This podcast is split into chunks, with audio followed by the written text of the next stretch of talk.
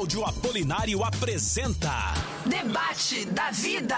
É a partir de agora, duas horas do Debate da Vida. Você participando junto com a gente. Você ligadinho pelos 96,5 pelo videfm.com.br e você assistindo, é claro, também ao debate pelo Instagram, pelo Facebook, pelo nosso canal no YouTube. Ele já está aqui. Oi, Cláudio, tudo e bem? E aí, Simone? Tudo bem, graças a Deus. Muito bom estar com você para uma segunda-feira. Segunda-feira, Simone, hum. é o dia que nós discutimos política. Sim, verdade. Tem muita gente que não gosta. Né? Ou, ou não me, entende, ou, né? Ou melhor, não vou nem dizer que tem muita gente, vou dizer que tem gente que não gosta. Fala, poxa, mas por que discutir política? Bom, uma coisa muito simples. Porque a política faz parte do nosso dia a dia. Né? Todo, nós somos seres políticos, nós somos seres sociáveis. Então nós vivemos no dia a dia, nós temos aí eleições para prefeito que estão chegando, prefeitos Verdade. e vereadores, somos regidos pelos governos de Estado, pela presidência da República. Então é importante que nós discutamos os assuntos é, para que nós, como cidadãos, nós possamos fazer o nosso melhor aqui na Terra. Né? Então hoje, Simone faz 601 dias, do, é o dia 601 do governo Jair Bolsonaro. Portanto, ontem bateu 600 dias de governo. Não dá para dizer 601 dias de governo ainda, porque hoje é o dia 601. Então são 600 dias de governo. Será que o governo tem feito um bom trabalho? Quais são as realizações do governo? Quais são as percepções do povo com relação a isso? Além das polêmicas, polêmicas né, que já teve. É, eu diria, eu diria que o governo Jair Bolsonaro é o seguinte, ou ama ou, odeia. É. Né? Ou seja, ele vive aí uma fase bastante complicada. Na realidade, Simone, se a gente analisar, até antes da eleição, a eleição já foi muito polarizada, né? A gente viveu uma eleição muito polarizada, onde ele é, é, é, é desponta no meio político exatamente por propagar tudo contra a política que estava aí.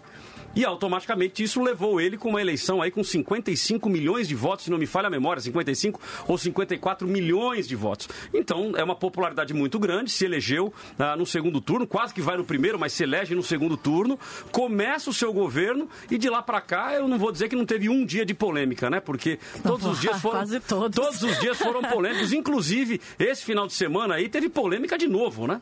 Você ficou sabendo não? Não, não fiquei sabendo. Teve polêmica de novo. Teve polêmica de novo. Um jornalista pergunta para o presidente, numa missa, ele estava, salvo engano, foi numa missa, pergunta para ele o seguinte: e aí o caso lá do Queiroz, como é que o senhor explica o dinheiro depositado no, no, na, na, conta da primeira dama? E ele falou: a minha vontade é dar uma porrada na sua cara. E mais uma polêmica. E aí gerou uma polêmica, já tá a imprensa aí maluca, batendo para todo lado, as associações que envolvem a questão do jornalismo batendo. É que então, ele fala seja, na lata, né? Ele fala na na lata. Fala, é, é, o jeitão jeito. dele, esse é o jeitão dele. É, mas nós queremos então saber a sua opinião. Qual é a sua opinião sobre o governo Bolsonaro? Nós tivemos inclusive uma pesquisa que saiu recentemente publicada pelo Datafolha, que desde o início do governo, tanto Datafolha quanto o Globo, tem uma briga muito grande com o presidente, ou o presidente tem uma briga muito grande com o Datafolha. Então, sair uma pesquisa em que demonstra que a popularidade do presidente aumentou, ou seja, o ótimo ou bom está melhor ainda, então realmente essa é uma pesquisa que não dá muito para se duvidar, né? Porque se falasse assim, ah, não, peraí, veio ruim, ah, não, peraí, tem uma briga aí, agora, tendo briga e o resultado veio bom, então dá a impressão de que realmente é o sentimento do povo. Agora, nós queremos saber o sentimento do nosso ouvinte. Então você que está nos ouvindo, você que nos ouve aí pelas, pelos 96,5 da Rádio Vida, pegando aí todo o Vale do Paraíba, indo até sul de Minas, divisa com o Rio de Janeiro, litoral norte, Guarulhos, zona leste da capital de São Paulo. Muito obrigado pela sua audiência e nós queremos a sua opinião. Então vai lá no Facebook, no Instagram, preencha aí a nossa pesquisa, preencha, vote. É um, é um clique. Um clique você vai participar da nossa pesquisa e também você pode participar através do YouTube, youtube.com barra eu tô na vida. Repetindo, youtube.com, YouTube, Face e Insta, barra eu tô na vida, tudo junto, para que você participe conosco deste debate de hoje. Você acha que o governo Bolsonaro é bom? E aí vai ter lá as opções para você, bom e excelente ou ruim e péssimo. Você vai votar em um dos dois e a gente vai dando aqui uh, durante uh, o nosso debate. Então vamos lá, hoje temos participando conosco aqui, é uma satisfação receber ao vivo ao vivo, o famoso professor Paulo Cruz. Bom dia, querido, satisfação tê-lo conosco. Bom dia, bom dia, Cláudio, tudo bem? Tudo então, bem. Prazer, prazer estar aqui, poxa, bacana Tô feliz. Que legal, que legal. Eu brinquei com, com o Paulo na hora que eu vi aqui pessoalmente, falou, pô, pelo vídeo você parece mais alto. E aí o que eu tô falando, ninguém vai conseguir constatar, né, porque nós estamos todos sentados, né? Mas ele realmente parece mais alto. Mas satisfação tê-lo conosco. Ah, ao meu lado direito, pela primeira vez participando aqui do nosso programa, é uma satisfação, é uma honra recebê-lo, deputado Alex de Madureira. Deputado, satisfação tê-lo conosco. Obrigado, Cláudio. Obrigado a todos os ouvintes da, da vida. É uma, uma satisfação muito grande poder estar participando junto aqui, junto ao professor Paulo Cruz, também a Simone, e que Deus abençoe o nosso dia de hoje. É, é um assunto muito pertinente, esse que nós vamos debater hoje aqui, acho que são opiniões diversas que nós temos, mas é importante ouvir a população, como você já colocou no ar aí, para as pessoas se manifestarem, para nós ouvirmos a população do estado de São Paulo. Maravilha, e mesmo porque você que é nosso ouvinte, eu tenho dito isso e isso é uma verdade no nosso coração, de que você é a peça mais importante do debate. Nós aqui estamos apenas como facilitadores, como fomentadores do assunto, mas a sua opinião, ela é fundamental para nós, ok? Então mande aí a sua participação através do Face, através do Insta, através do Facebook e também através do nosso WhatsApp. Isso, pode mandar aí a sua mensagem de áudio, de texto ou de vídeo. A gente quer conhecer você, né? Então manda a sua opinião através de vídeo, grava de ladinho no seu celular. De ladinho. Pelo 12 997 47 2010, a gente está esperando sua participação. É isso aí. E temos também conosco virtualmente o nosso amigo jornalista, pastor e jornalista, Egnaldo Hélio de Souza. Olá, Egnaldo, tudo bem contigo?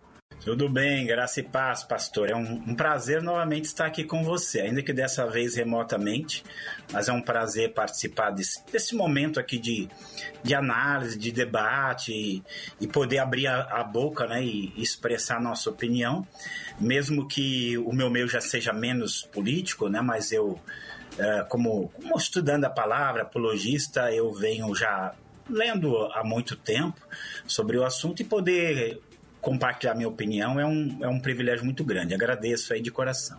Maravilha. Então, conosco hoje, o Egnaldo, que é pastor e também jornalista, então é um apologeta, mas também jornalista, é, vai se posicionar, obviamente, qual é a sua visão com relação aos 600 dias, nos ajudar a analisar os 600 dias do governo Jair Bolsonaro. E aqui nos estúdios comigo, o professor Paulo Cruz e também ah, o deputado Alex de Madureira. Satisfação tê-los conosco para debatermos este assunto. Ah, o primeiro bloco do nosso debate, como vocês já conhecem, ah, nós temos aí um minuto e meio que cada um vai dar uma pincelada sobre os seu posicionamento sobre esses 600 dias. Vamos para um compilado jornalístico e depois nós continuamos com mais três minutos para cada um dar o seu posicionamento, ok? Então eu vou começar pelo meu lado esquerdo, começo com o Paulo Cruz. Vamos lá para o pastor Egnaldo, que está lá na internet, e voltamos finalizando eh, esta primeira etapa com o deputado Alex de Madureira. Professor, um minuto e meio para suas considerações iniciais. Bom, mais uma vez, bom dia a todos, bom dia ao ouvinte aí da Rádio Vida. É, bom, eu sou suficientemente cristão para não confiar no homem e sou suficientemente conservador para é, achar que qualquer mudança efetiva num sistema político possa ser realizada num curto espaço de tempo, né? Então, assim, se, se eu tivesse que fazer uma avaliação, assim, em um minuto, sobre o que o governo é, efetivamente fez, se o governo é bom, se não é, eu diria o seguinte: o governo não cumpriu aquilo que prometeu, porque não era possível cumprir o que prometeu do jeito que ele prometeu que cumpriria. Então, é, eu cantei essa bola, a gente vai falar disso mais para frente, mas eu me lembro de ter cantado essa bola, assim, não para parecer que fiz previsões, mas é, há pelo menos seis meses antes da eleição, é, eu já falava sobre isso, que era muito difícil cumprir aquilo que se prometia da maneira que estava se prometendo que se cumpriria. Então, quer dizer, é, no fim das contas, nós temos um governo que agora se remodela para tentar governar. Né? Então, assim, governar nos moldes que a gente conhece como se governa no Brasil até então. Então, nós estamos andando para trás, eu diria. Então, assim, é, eu diria que não fez porque não era possível fazer. Então, prometeu aquilo que não podia cumprir. Eu acho que com isso a gente inicia. Maravilha. Paulo Cruz já participa sempre conosco aqui, então mais uma vez bem-vindo é, e é bom tê-lo conosco. Eu sempre faço aquela apresentação curricular, né? Mas como ele já participa conosco aqui praticamente toda segunda-feira, já está mais do que apresentado para a nossa audiência. Pastor Aguinaldo esteve conosco também na semana passada, então também dispensa apresentações. Um minuto e meio, querido, para o seu posicionamento inicial sobre o tema de hoje. É, a, a, minha avaliação, ela vai ser uma avaliação positiva também, né? É, vou, vou entrar na mesma perspectiva de que um governo humano vai ter sempre as suas falhas, terá sempre as suas limitações. É, dificilmente a gente vai conseguir dar uma aprovação é, 100%, porque o, o ser humano é, é falho. Mas eu penso assim que aqueles que de alguma maneira votaram no Bolsonaro, escolheram o Bolsonaro, é, uma perspectiva era que que detesse aquela onda de corrupção que era um, não, um fluir desenfreado. E, e a outra coisa também, toda uma, uma série de pontos que aí entra a questão ideológica, né, que não adianta dizer que não, porque a questão ideológica entrou na, na, na pauta de maneira muito forte e que ele se opôs é, desde sempre, né? É, nós tivemos inclusive a discussão semana passada que era a questão, a questão do desarmamento.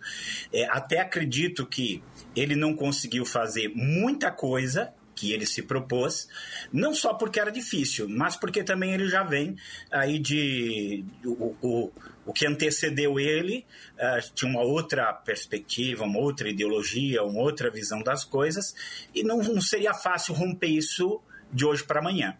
Mas penso que pelo menos aquela aquela corrupção desenfreada pôde ser é, minimizada, né? E, e, que muitos pontos que ele também continua comentando e falando também é, procura deter essa, essa, essa ideologização de esquerda que é muito forte em todo o meio cultural, acadêmico e tudo mais. Então, é, para mim, eu, a minha avaliação é positiva. Né? Maravilha.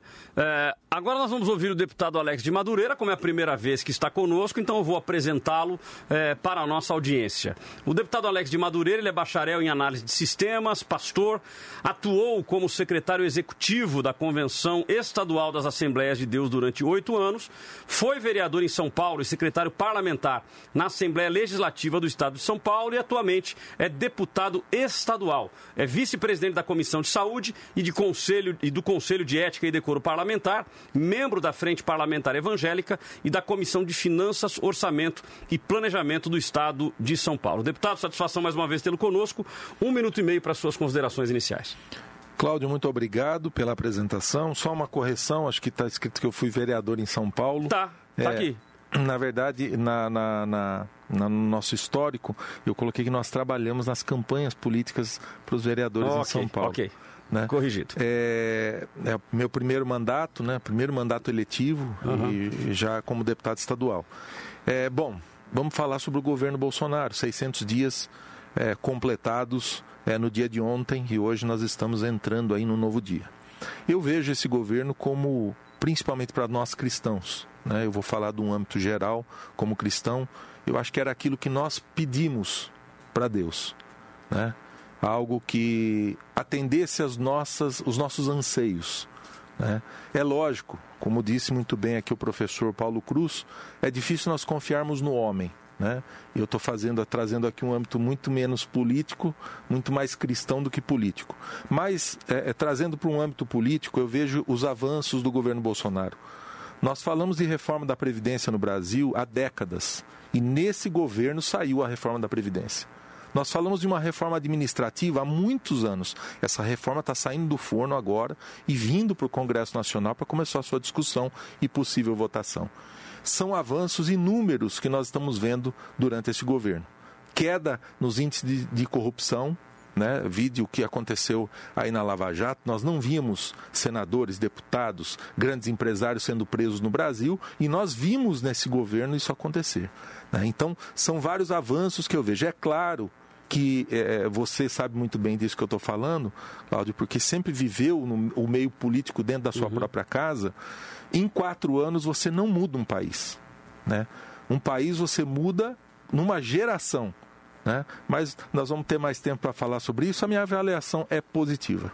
Maravilha. Bom, então o deputado Alex de Madureira dando aqui um posicionamento positivo ao, ao governo, uh, o Egnaldo também positivo, uh, e o Paulo Cruz ele deu positivo, mas ao mesmo tempo faz uma ressalva inicial, né? Então, hã?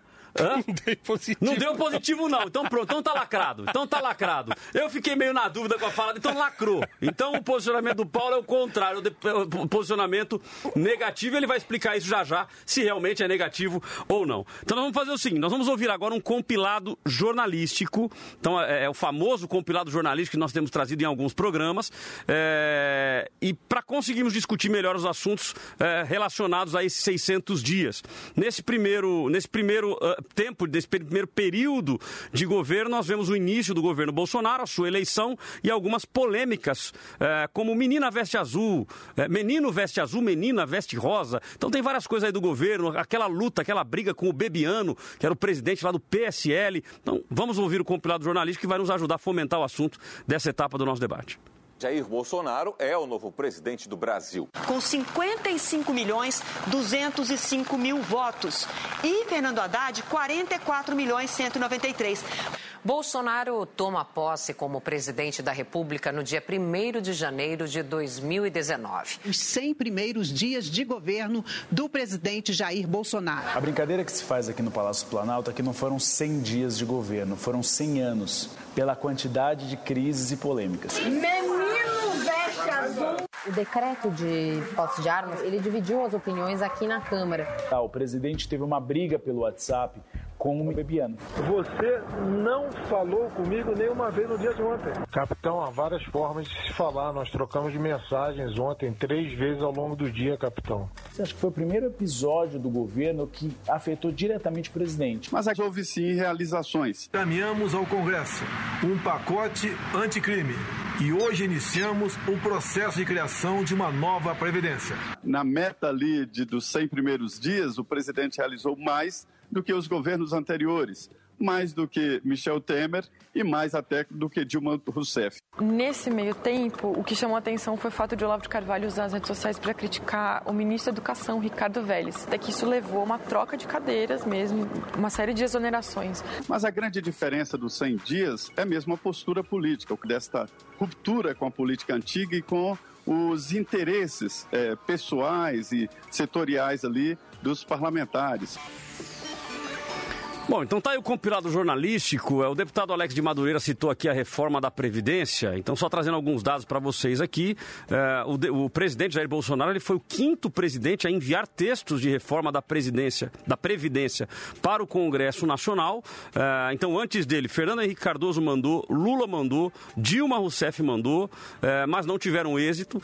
É, o presidente Temer também manda um, um texto prévio, mas quem conseguiu aprovar, acabou aprovando a reforma da Previdência uh, da Previdência foi o, o, presidente Jair Bolsonaro. Então, isso, queira ou não, é um mérito que nós não podemos esconder. Uh, isso fez bem para o país, vai fazer bem para o país uh, e, naturalmente, nós vamos avaliar. Bom, nós vamos fazer o seguinte agora: nós temos três minutos agora para cada um para explanar melhor o seu ponto de vista. Eu volto na ordem inversa agora. Então, inicio pelo deputado Alex de Madureira, na sequência, o pastor, professor e jornalista Egnaldo e, por fim, uh, o Paulo Cruz, que vai explanar melhor o seu posicionamento no dia de hoje. Deputado. É, Cláudio, nós estamos num programa na Rádio Vida, Vida FM, uhum. 96.5 FM. Correto. Essa rádio é uma rádio cristã, correto? Correto. Uma rádio cristã. Então, aqui não tem como nós negarmos que nós temos, eu como pastor também, é, pastor evangélico, eu não tenho como negar que o presidente Bolsonaro foi uma resposta das nossas orações. Nós pedimos um presidente assim, que respeitasse os valores da família, que respeitasse os valores, valores cristãos, que respeitasse a nossa igreja, que entendesse como funciona a igreja cristã no país. E nós recebemos isso. Deus nos mandou um presidente do jeito que nós pedimos a ele alguém conservador, com uma pauta conservadora e que não abre mão dela. Por mais que as mudanças que nós estejamos vendo, elas estejam acontecendo na sua própria velocidade, mas nós não podemos negar isso. E outro dado, né, é, é, nessa pesquisa que você citou aqui do Datafolha, o incrível é nós entendermos que sempre a esquerda teve um grande, é, uma, um grande movimento no nordeste do país. Norte e Nordeste sempre foi uma faixa onde nós víamos é, uma vitória sempre da esquerda no país. E isso se inverteu. Nessa última pesquisa agora, feita pelo Datafolha, o presidente Bolsonaro se sai muito melhor no Nordeste. Olha como, olha como que são as coisas. E isso é uma resposta de Deus para as nossas vidas. Eu vejo que, claro, nós esperávamos muitos, muito mais avanços, como disse aqui o professor Paulo Cruz. É claro que as promessas que foram feitas de campanha deve, poderiam ter acontecido antes, poderiam. Mas eu aprendi no primeiro dia do mandato, dia 15 de março de 2019, quando eu sentei na cadeira ali na Assembleia Legislativa de São Paulo, eu achava assim, Cláudio, que eu iria. É, desculpa até te chamar de Cláudio. Fica tranquilo. É, é, Cláudio, que eu achei que eu ia mudar o mundo.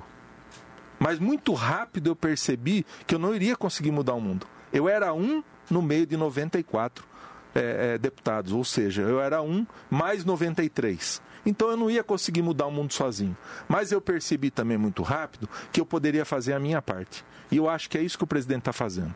O presidente não tem todo o poder. Existem outros poderes, o poder legislativo, o poder judiciário, existe o Ministério Público como um, um, um, nós não podemos dizer um poder, mas ali um mecanismo de controle dentro do Estado brasileiro. E o presidente Bolsonaro não consegue fazer tudo sozinho. Ele depende muito do Congresso Nacional e eu acho que ele já entendeu isso. Tanto é que começou a se negociar mais. É, é, é, difícil usar a palavra negociar, mas não tem, não tem outra palavra. Dialogar mais, vamos usar essa palavra. Ele começou a dialogar mais com o centro, dialogar mais com os partidos políticos, porque só assim se consegue governar num país que tem um sistema presidencialista, mas tem também um Congresso Nacional que tem o poder de aprovação das leis ou não. Maravilha. Pastor e professor e jornalista Ignaldo, três minutos para a sua explanação.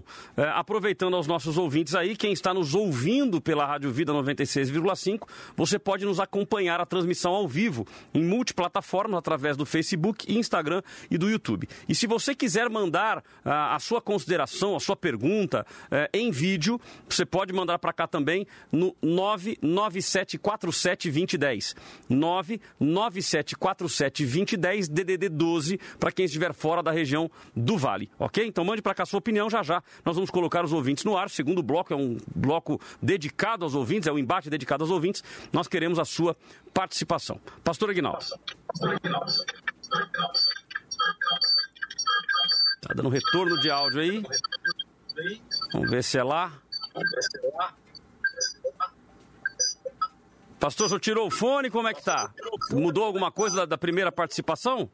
participação?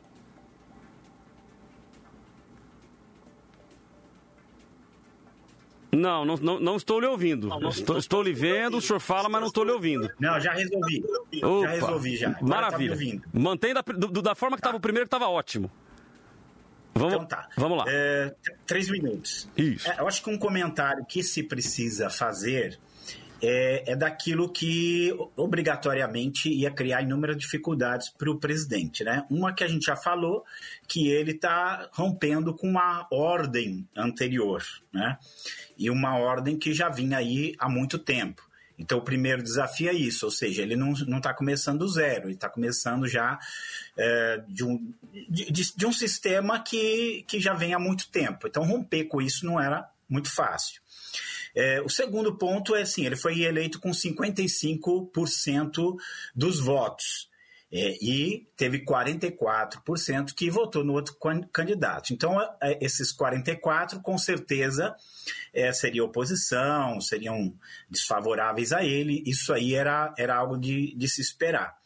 E eu acho que o terceiro ponto é esse ponto que também depois do primeiro ano, praticamente esse ano, ele pegou a questão do Covid, né? que, que é um. Você não, está governando dentro de uma normalidade, você está governando dentro de uma situação é, bem, bem pesada aí. E, e, conseguir fazer as coisas dentro dessa, dessa situação, dentro dessa perspectiva, é óbvio que o desafio ia ser muito grande. Então, eu acho que é, pode-se deixar muitas dificuldades, muitas coisas que não puderam ser realizadas melhor, é, colocar é, dentro de, dessa situação anormal. Né? O, o passado, que, que, queira ou não queira, você tem que lidar com ele. O presente também, a oposição presente, que não é pequena, que é forte, que, que envolve aí mídia, que envolve aí acadêmicos, né? Então tudo isso vai deixando a coisa bem, bem complicada complicada.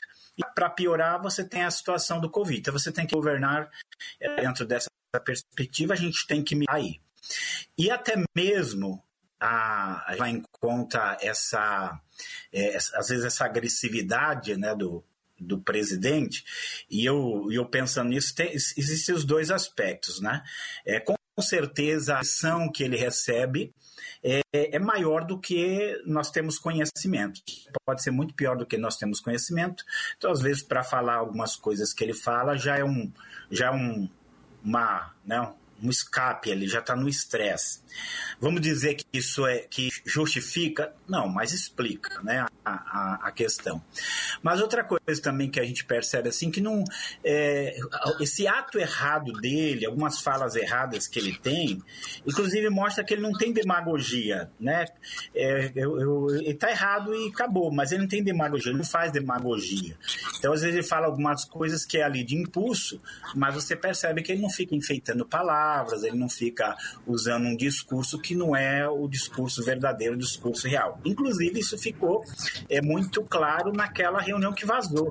Então, aquela reunião que vazou, que o pessoal só achou de criticar o palavrão, mas, de fato, nenhum dos posicionamentos dele contrariavam o que a visão que ele tinha, os propósitos que eles tinham. Então, isso, isso acho que pesa a favor dele, né? Então, Maravilha. É, para pronto. Já deu os três minutos. Maravilha. Já, já, já deu, mas fica tranquilo que temos muito tempo pela frente aí. Professor Paulo Cruz, três minutos para o senhor corrigir aí o meu entendimento inicial de que o senhor teria dito a favor. Vai lá. Bom, vamos lá. É... Eu queria me permitir ser autorreferente. É, se, que me desculpem aí os, os ouvintes. É, eu escrevi um artigo em julho, 12 de julho de 2018 e esse artigo tinha na Gazeta do Povo, eu sou colunista do jornal Gazeta do Povo, para quem não conhece, para quem não sabe. O título do artigo é, é Urgente Ter Paciência. E eu inicio esse artigo com uma citação de um poeta, Matthew Arnold, que diz o seguinte: Não ganhamos as batalhas políticas, não apresentamos nossos principais argumentos, não paramos o avanço de nossos adversários, não marchamos vitoriosamente com o mundo moderno mas manifestamos-nos silenciosamente no espírito da nação, preparamos o curso dos sentimentos que enfraquecerão a posição dos adversários quando parecerem vitoriosos e prosseguimos as comunicações com o futuro. Desse modo, eu iniciei um artigo e eu pensava o seguinte naquela época: a única maneira de um governo romper com isso que até agora estava aí é, estabelecendo um novo patamar.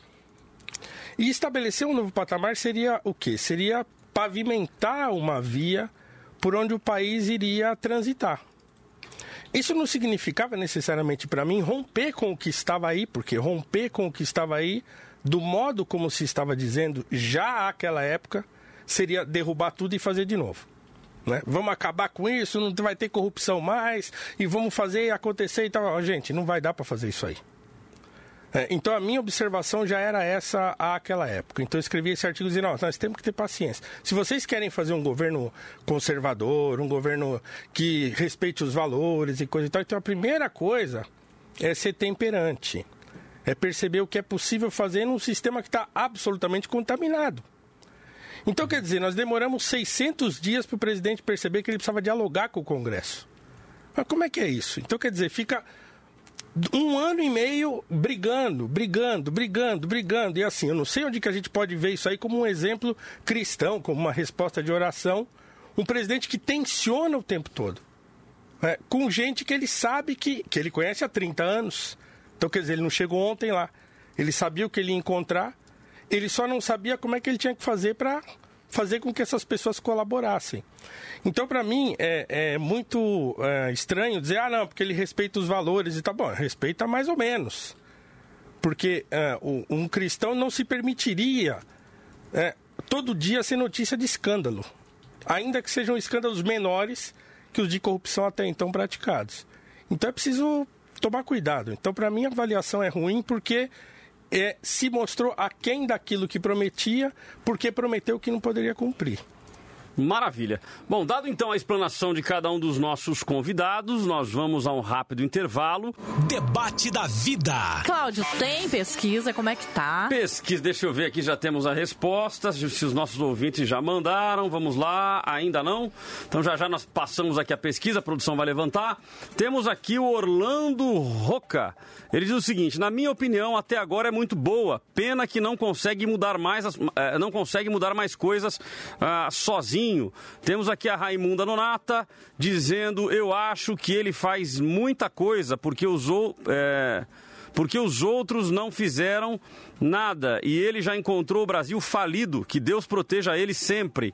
Maurílio Santana dizendo: péssima, horrível, homem sem educação, protege os filhos bandidos, não vejo nada de bom nesse homem. Temos aqui o Fábio Hidalgo. O povo o povo que estava acostumado com corrupção fica difícil aceitar mudança. Mesmo que ele seja radical, passou a hora de o Brasil entrar nos eixos. Cledson Rodrigo, excelente gestão. Mesmo todos sendo contra o seu governo, nunca se, faz, nunca se fez tanto em pouco tempo. E ainda mais, são 600 dias sem nenhum caso de corrupção. Eliezer Tertuliano, ter, Tertulino de Oliveira diz o seguinte: hashtag Bolsonaro. O melhor de todos os tempos, excelentíssimo presidente, respeita a política, esquerdistas ridículos. E aí começa essa briga de esquerda e de direita, né? Ou seja, o povo batendo aí esquerda e direita. Mas vamos lá, bom e excelente para pesquisa então no Facebook, 67% dizendo bom e excelente e 33% dizendo péssimo e regular. Então é o resultado prévio da nossa pesquisa. Se as pessoas quiserem votar, é só ir lá no Facebook, no Instagram, ou se você for no YouTube, tem o link lá também, clica lá, vai lá pro Facebook, Instagram, ou não, né? No Facebook agora tá, tá no Stories ainda, então não tem como mandar o link pelo YouTube, ok? Basta você ir lá no Stories da Rádio Vida, você clica lá e vota e faz parte aí da pesquisa para você nos dar aí o resultado e qual é o seu posicionamento. E lembrando que queremos a sua opinião através de vídeo também. Ninguém também. mandou vídeo ainda. Ninguém mandou, nem vídeo, nem áudio, o pessoal tá meio acanhado. É, acho que é segunda-feira. Não sei se é o frio, eu acho que é porque é segunda-feira. É, é verdade. segunda Mas você pode mandar o seu vídeo pra gente através do WhatsApp da Vida, que é o 12 997472010. Manda pra gente aqui, que a gente vai pôr no ar, você vai se ver aí no, no Instagram, no nosso Facebook e também no YouTube. Maravilha. Bom, voltamos então aqui com os nossos convidados. Peço que coloque os três na tela aí para nós começarmos esse, esse bloco do embate. É, os ouvintes mandando, a gente vai colocando mais opiniões dos, dos ouvintes aqui. Mas, deputado Egnaldo e também Paulo Cruz, a, a gente percebe nas colocações feitas pelos ouvintes que existe muito viés ideológico. Né? Ou seja, se a pessoa é mais de esquerda, ela bate no presidente. Se ela é mais de direita, ela elogia o presidente. E muitas vezes, talvez até sem olhar na essência o que realmente aconteceu. Ou seja, se eu sou de esquerda, eu digo que é ruim, mesmo tendo coisas boas. E se eu sou de direita, eu digo que é bom pra caramba, mesmo tendo coisas ruins. Essa falta de equilíbrio, ela é positiva? Qual é a visão de vocês? Bom, deixa eu começar, professor, por favor. Na minha visão, Claudio, na política isso é positivo, uhum. né? É, é, eu ouvi um ditado uma vez que se você vê todo mundo correndo para um lado só, desconfie que tem alguma coisa errada. Né? Então, o contraponto, a divergência de ideias e até mesmo a, as questões ideológicas, elas são positivas sim. Até porque o, o, o, país, o estado, ou a cidade, ou o bairro, ninguém é obrigado a pensar como ninguém. Né? Então, partindo do pressuposto que nós temos uma democracia no Brasil, eu acho que tem que ser respeitado. E o, e o, e o nosso querido amigo Egnaldo, que eu não, não falei dele ainda, é, mandando um abraço para ele aqui que está no outro estúdio, é, é, é, falou algo muito importante. A votação do presidente foi 50 e... 5 milhões. Aqui. Sim. 50... 55 ou 57? Vamos me, lá, me bateu uma divergência aqui. 55,13% uhum. contra 44,87%. Então, queira ou não, você tem um divisor de águas no país. 44,87% da população do país votou no Fernando Haddad. Isso é indiscutível. Uhum. Então é claro e óbvio que nós teríamos, após a eleição, uma polarização direita contra esquerda. E isso, é, é, do, do, no viés político, isso é positivo, eu acho. Porém, nós temos que entender uma coisa: o presidente tem que entender que a partir do momento que você senta na cadeira, Não no caso do legislativo. O legislativo é diferente. Você pode continuar com a sua ideologia, você pode continuar com o seu pensamento, até porque você defende as pessoas que votaram em você.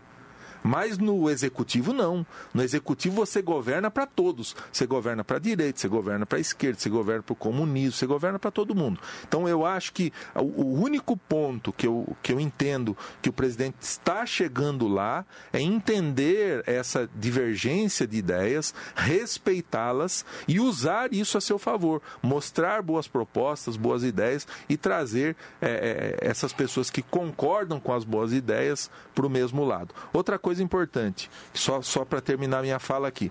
A pandemia tirou de nós, Cláudio, no mínimo, até agora, até o dia de hoje que nós estamos vivendo, seis meses. Isso são 180 dias, se você for contar de março até agosto. Então, dos 600 dias de governo, você, você conta aí 400 dias. Porque o restante, meu irmão, nós estamos vivendo dentro dessa pandemia que não é referência para ninguém. Bom, maravilha. De qualquer forma, só fazendo um contraponto aqui, não contraponto, mas é, é, é, ressaltando a minha observação, nós temos aqui um ouvinte, deputado Maurílio Santana, que ele diz assim: péssima, horrível. Um homem sem educação protege os filhos bandidos. Não vejo nada bom nesse homem. É nesse quesito que eu comento, o fato de, ah, protege os filhos. Bom, se a gente analisar então a história do presidente Lula e a proteção dos seus filhos, então, não seria para a gente um ponto para levar em consideração. Então, a, a, pergunta e a colocação é feita no sentido de se a ideologia, que é muito boa, concordo com o senhor, mas se ela não acaba tapando os olhos para que a gente olhe aquilo que tem de bom e aquilo que tem de ruim em determinados governos. Paulo Cruz. Meus caros, eu acho que a gente precisa corrigir umas coisas aqui. Primeiro, nós, essa, essa polarização que, da qual nós estamos falando, ela é falsa. Porque nós viemos de 13 anos ou 15 anos de governo do PT.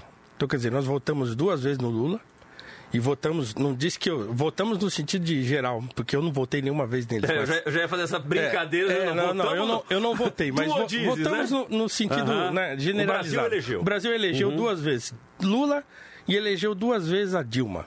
Uhum. E aí teve um impeachment e tal, e aí elege Jair Bolsonaro e cria-se uma ideia de que há uma polarização de direita e de esquerda no Brasil. Não há uma polarização de direita e esquerda no Brasil, por quê?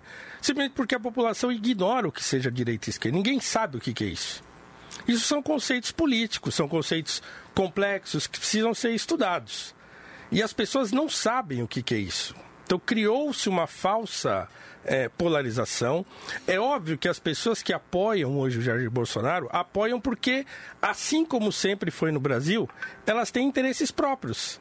Então, cada um daqueles que hoje apoia o presidente está, no fundo, no fundo, pensando o seguinte: ele está fazendo alguma coisa para mim. Então, não tem um sentido de país ainda, não há um sentido de, de, de nação ainda. O que há é só uma reação ao que vinha até então é, e criou-se uma narrativa de que esse era um novo patamar e de que esse governo agora era o governo que não ia ter mais corrupção. É claro que esse discurso anticorrupção ele é poderoso num país que estava mergulhado em corrupção. E então, não só poderoso, como necessário, né, não, professor? Ele é necessário, necessário. Ele, é, ele, é, ele é necessário, ele é poderoso. Uhum. Agora sim, nós estabelecemos uma polarização e nós estamos brincando com ela. Então, por exemplo, ah, porque agora é direita e, e antes era esquerda, e aí eram os comunistas e não sei o quê. Aí vem a comparação, como agora há pouco você fez, né? Uhum. Ah, se for olhar quem protege os filhos, ah, e o Lula também. Não tem que comparar. Nós não temos que comparar o Lula com o presidente. Não tem que comparar, porque ele tinha de ser melhor, não comparável. Né? Mas, mas, mas, mas, a pergunta é se é possível não comparar? Nós comparamos isso no nosso dia a dia. Não, eu acho que a gente pode comparar no sentido de dizer assim, olha, esse governo é melhor ou esse governo é pior. Agora dizer assim, ah, o outro protegeu os filhos porque esse também não pode proteger. Não, não, não pode. Não, não, não, não. A colocação não é se a um protegeu, o outro também pode proteger. A colocação é eu aponto o dedo dizendo que esse protege, mas não olho para o outro que protegia. Não, olhava, por exemplo, não eu olhava, para o outro não, não, que você protegia. olhava, mas a maioria das pessoas, se você conversar com pessoas que são, então vamos, vamos entrar nessa linha de a esquerda e direita. Né, tem até um ouvinte que mandou uma mensagem aqui para você, o Sidney Santos, assim, professor, o povo sabe sim o que é esquerda e direita, o povo não é burro, hein? Não, o povo não sabe o que é. Eu, não, eu sei ele está afirmando não, sabe. Não sabe. É, mas vamos lá, mas aí o ponto é, já conversei com pessoas que têm tendência, então, de uma linha mais esquerda ou uma linha mais PT, e que as pessoas, elas fazem consideração com relação ao Bolsonaro é, e não levam em consideração o outro lado. Não levam. Ou seja, ah, não, peraí, poxa lá, colocou dinheiro no, no, no, no, na conta da Michelle Bolsonaro. Pô, legal, colocou lá quanto? 26 mil reais? 28 mil reais? Aí do outro lado colocou milhões da JBS na conta. Aí o camarada fala assim: não, não, não, mas aí tudo bem. Então, há uma certa ideologia aí, ou não? É uma pergunta. Não, eu, eu, acho eu, que não meu tem. papel é eu acho que não o debate. Tem. Eu acho que eu acho que assim, claro, quem é de esquerda, por exemplo, ele vai fazer esse tipo de né, Faz, não olhar é para o lado dele. Mas, é por exemplo, eu, não sou um cara de esquerda. né? E há muita gente que não é de esquerda, muita gente que não é de esquerda, que, que não se permite fazer esse tipo de comparação. Então, assim, não, não tem comparação. Ah, porque o outro fez, por que, que você não olha? Não, olhava. Eu passei cinco anos batendo no PT, falando mal do PT. É só pegar tudo que eu escrevi nas redes sociais, Então, tudo que é eu falei. Paulo, né? A pergunta não, não é a é só o. Paulo, né? Mas é a população em geral. Então, não, o problema é que não é só o Paulo. Aham. Por isso que eu estou dizendo que é uma falsa é, é, divisão. Não é só o Paulo. Tem muita gente. Então, vamos para lá, vamos, pra, vamos falar de dados então, Paulo. Tá aqui, ó. A aprovação do presidente Jair Bolsonaro é a melhor desde o início do seu mandato, segundo o Instituto Datafolha. 37% dos brasileiros consideram o desempenho do governo como bom ou ótimo, contra o índice de 32 na pesquisa anterior realizada Subiu, de dia né? Cresceu. 23 e 24 de junho. Ou seja, subiu e vai subir mais. Vai subir mais. É, é, é, não adianta. Quando você faz a comparação é, é, de governos passados para o governo atual, você vê, no mínimo, uma vontade do presidente melhorar o país. É- isso é nítido. Você vê uma vontade. É claro que a gente entende que no sistema brasileiro, da política brasileira, não depende só dele. Depende do Congresso Nacional, que inclusive está mudando um pouco o pensamento. Porque está vendo que o anseio do povo brasileiro é de que o presidente ande com as coisas que, quer, que, tem, que tem que andar no país. E aí também estão mudando, até porque a população está cobrando esses parlamentares. Vide agora o que aconteceu essa semana. O Senado foi lá e votou a derrubada do veto. O Congresso percebeu uma resposta da população muito rápida, de, em- em- entre dois, três dias de diferença, e o Congresso já deu a resposta, mantendo o veto. Você está entendendo? A população hoje, ela tem voz. As redes sociais mostram isso.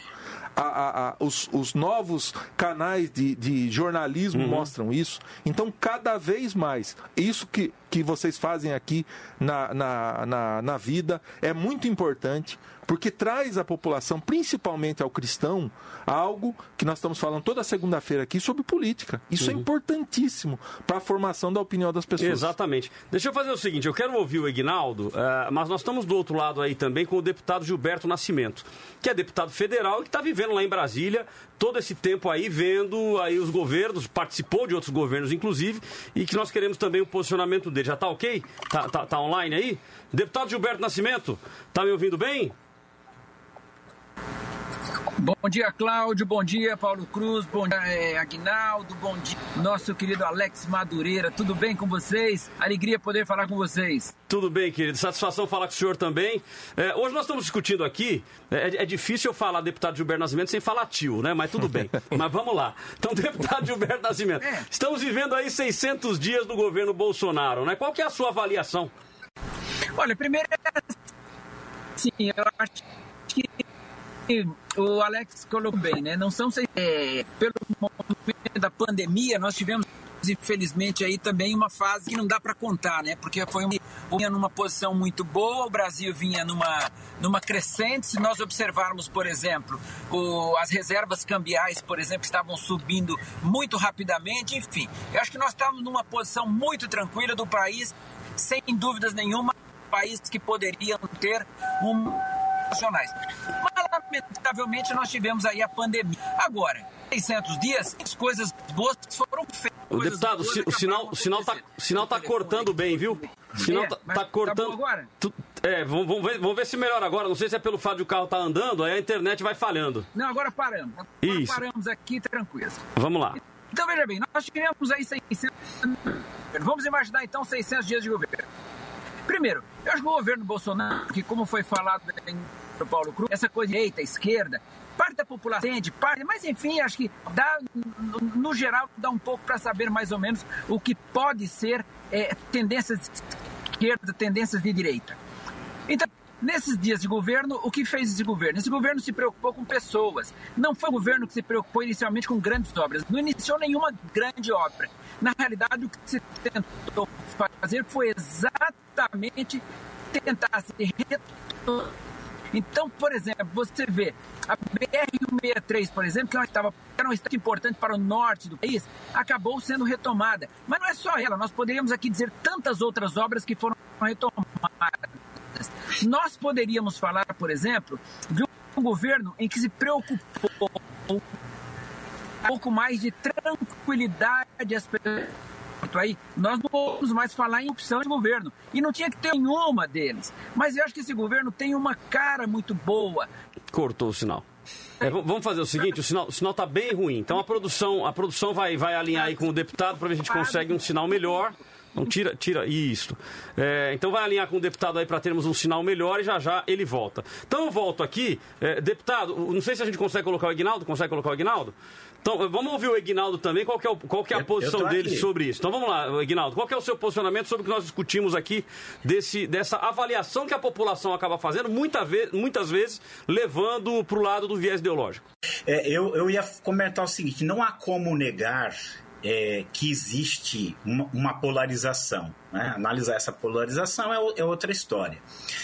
É, mas eu queria assim começar pensando que ele foi eleito por 55% dos, dos votos, ou seja, uma maioria significativa. E aliás, o, o o, o, deputado Alex aí ele deu o dado também da, da avaliação positiva, mas o dado da avaliação negativa caiu 10%, 10% que também é uma queda bem significativa. É, que, né? é, uma, que é uma coisa importantíssima, é, porque a, a, a avaliação negativa é, é a rejeição. Exatamente. Então, a rejeição diminuiu. É. Caiu, caiu gente, cai 10% a rejeição é, é uma coisa boa. Outra, cai 10% é, a rejeição em meio a um discurso é, midiático uh, contra o Bolsonaro, às vezes muito forte, que a gente sabe que, que tem, né? E aí o que eu ia falar assim, ele foi eleito com 55% de voto. Outra coisa que, que, que você tem hoje a, o acesso. Na época que ele foi eleito, você tinha uma série de especialistas, né? E eram especialistas, eram jornalistas, eram políticos, tocavam a chance de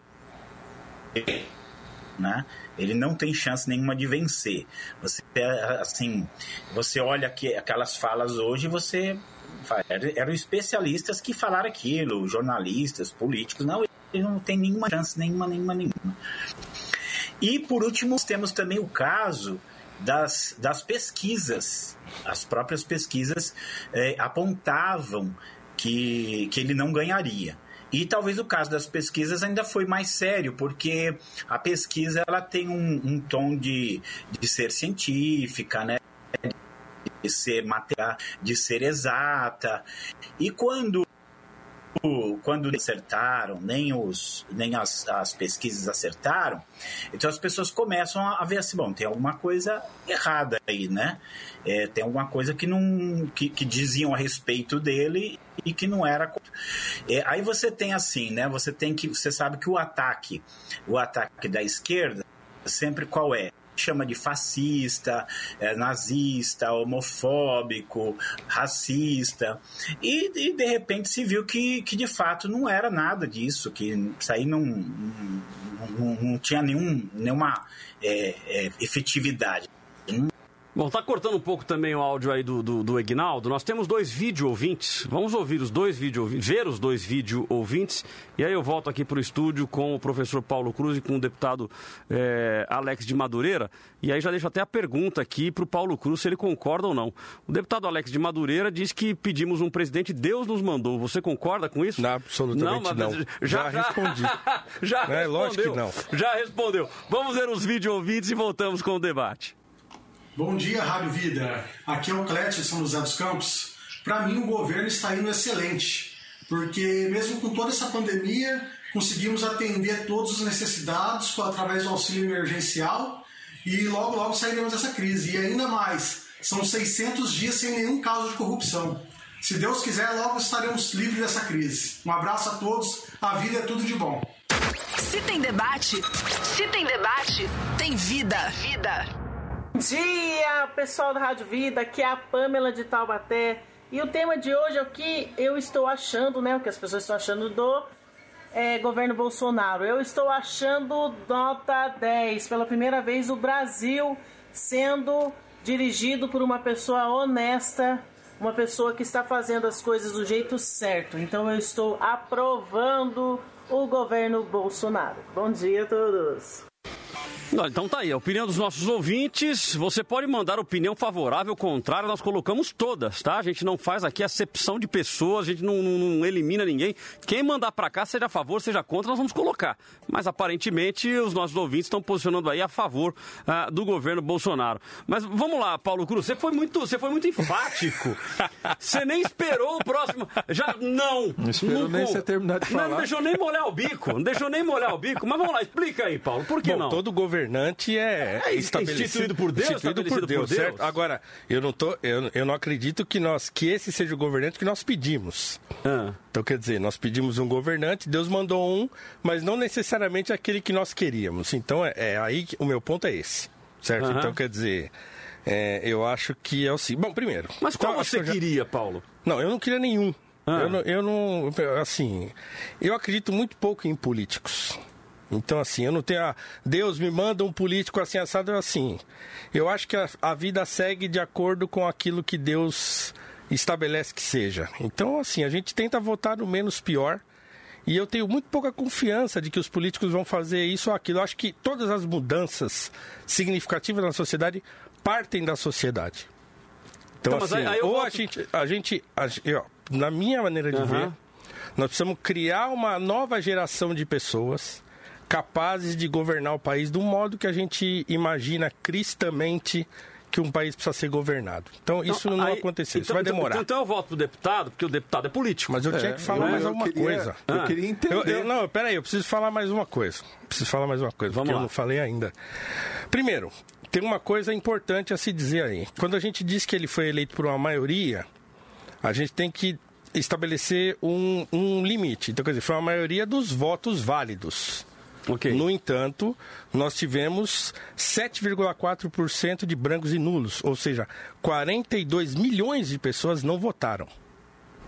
Simplesmente não votaram, ou não foram votar, ou anularam. É, mas a gente Então, pode assim, partir da máxima de que quem cala consente, né? Ou seja, se não, não, não sei. Se não votou, Tem muita seja, gente olha, que o não que vocês vota. votarem, eu topo. Tem muita gente que não vota porque fala assim, ah, tudo é uma porcaria, então não quero, não vou votar em nenhum. Então não dá pra gente partir do princípio que as Uhum.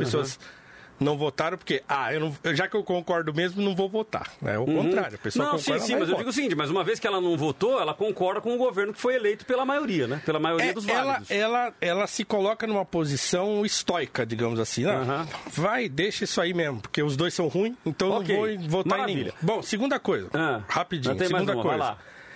É, em 2019, no final de 2019, a previsão para o PIB era a menor em três anos. Então essa história de que nós estávamos ó voando alto e, daí, e aí veio a pandemia e fez a gente cair, também não é verdade. Só pegar os jornais aí e as notícias de dezembro de 2019, a gente vai ver que a, a coisa não era assim. Então já havia uma, uma previsão de que seria muito menor do que Aí- aquilo que se previa no início concordo. do ano. Eu não, não não tá, na no- tá no jornal. Não, tá no jornal. Eu, Tô eu lendo posso aqui. te falar pelo que, pelo que eu vivi. Tá? Eu fui o relator do orçamento do Estado de São Paulo de 2019. O, o orçamento que nós estamos executando agora em 2020. O orçamento do Estado de São Paulo, 239 bilhões de reais. Esse é o orçamento do Estado de São Paulo. Nós tínhamos uma previsão de investimento para esse ano. Nós ir- iríamos terminar o ano bem. Esse ano nós vamos terminar com um déficit de 17 bilhões de reais. Ou seja, se não tivesse tido ajuda aos estados que o governo federal fez, que liberou é, algo em torno de 7 bilhões de reais para o governo do estado de São Paulo, para regular as contas públicas, e se não tivesse também, é, o, o- o- entre aspas, o perdão da dívida estadual, que chegou, girou em torno também, algo em torno de 11 bilhões de reais para esse ano, nós não fecharíamos a conta no estado de São Paulo simplesmente faltaria dinheiro. Ou seja, nos últimos meses do ano, funcionalismo público não receberia salário, os fornecedores do governo do estado não receberiam, e aí o caos estava formado. né? Então, nós tínhamos uma previsão sim de crescimento para esse ano. E uma previsão muito melhor para o ano que vem que infelizmente isso não é um problema local, não é um problema do Estado de São Paulo e nem do Brasil, é um problema mundial. mundial. Né, que todo mundo sofreu com isso. Então, é, é, é, eu, eu tenho um entendimento diferente do seu. Esse ano seria um ano abençoado para nós se nós não tivéssemos a pandemia. É, é, mas, é, mas aí a pergunta é se, a, se, as notícias elas são fidedignas, ah, bom. né? A, aí a, a, pesquisa vai, a, vai acabar... é, a pesquisa quando é contra, aí ah. é porque estão manipulando, é, o, o, o, Ibope é esquerdista e tal. Aí a pesquisa mas... a favor, agora tá tudo não, bem. Mas, mas, isso, mas isso é uma inverdade? Não, eu não sei se é uma inverdade. Eu só estou dizendo que a gente tem uma tendência de concordar quando é a favor da gente e tem uma tendência Mas de discordar quando é contra a gente. Mas isso é normal na vida do ser humano, Paulo. Não, não é só, só na política, Eu né? só estou tentando fazer uma análise que não seja tendenciosa. Então, claro, quer dizer, tá correto. a pesquisa, ela é boa ou é ruim? A pesquisa, ela é o que é. Ô, ô Paulo, tem uma pergunta boa aqui da Patrícia Alves, ó. Em quem o Paulo Cruz votou? Aí ele vai dizer que o voto é secreto. Olha, no primeiro turno eu não votei em Jair Bolsonaro. Uhum. É. No segundo turno, pela força da circunstância. Mas é só ler o que eu escrevi há seis meses antes e não foi um artigo só. Vocês vão ver lá qual que era a minha posição. Tá muito, tá muito uh, evidente em tudo que eu escrevi e falei de lá até aqui. Vida FM. Aqui tem debate. Debate da vida. Vamos lá, pesquisa. Deixa eu puxar aqui. Você falou em pesquisa, eu tô com a cabeça na pesquisa lá, porque os ouvintes estão batendo aqui no Paulo Cruz. Mas vamos lá. Coitado. Ele falou que ele tá se sentindo sozinho. Ele tá se sentindo sozinho aqui. Vamos lá, ó. No Instagram, 85 dizendo bom e excelente, 15 dizendo péssimo e regular. Hum, então, ou seja, o negócio aí tá, tá lavada, tá lavada, tá lavada. Bom, é a opinião do ouvinte. Segundo o Paulo, a, como que é? A voz do povo é a voz de Deus, nem sempre é assim, né? Não, é quase nunca, né? Quase nunca é assim, né? Mas É vamos bom, lá. a Bíblia diz isso, a gente não precisa nem discutir esse assunto. aqui, né? Exatamente. Então vamos lá. Então tá aqui a opinião dos ouvintes. Você pode também continuar participando, participando da nossa pesquisa, participando aqui eh, através eh, do YouTube, através daí do, do, do chat, né? Em todas as nossas mídias sociais. Vai ser muito bom ter a sua participação. Deixa eu ler aqui a opinião de alguns ouvintes. Ivone Santos Garcia. Só acho que tem que deixar o nosso presidente trabalhar, pois estão pondo muitas barreiras para ele não governar e assim fica difícil. Tem que ina- reinaugurar aquela campanha do Lula. Deixa o homem trabalhar. O Lula usou, quem sabe o Bolsonaro não vai usar de jeito nenhum. Mas vamos lá. É, Jair, Jair, é Marcos e Jair, deve ser isso. Tá, tá aqui Jair com Jesus Marcos, né? É, mesmo sem poder governar 100%, tem, é, tem cumprido o que prometeu na campanha. Melhor presidente da história do Brasil. Angélico Silva. Poderia fazer mais se colocasse ministros ao lado da necessidade do povo e do meio ambiente.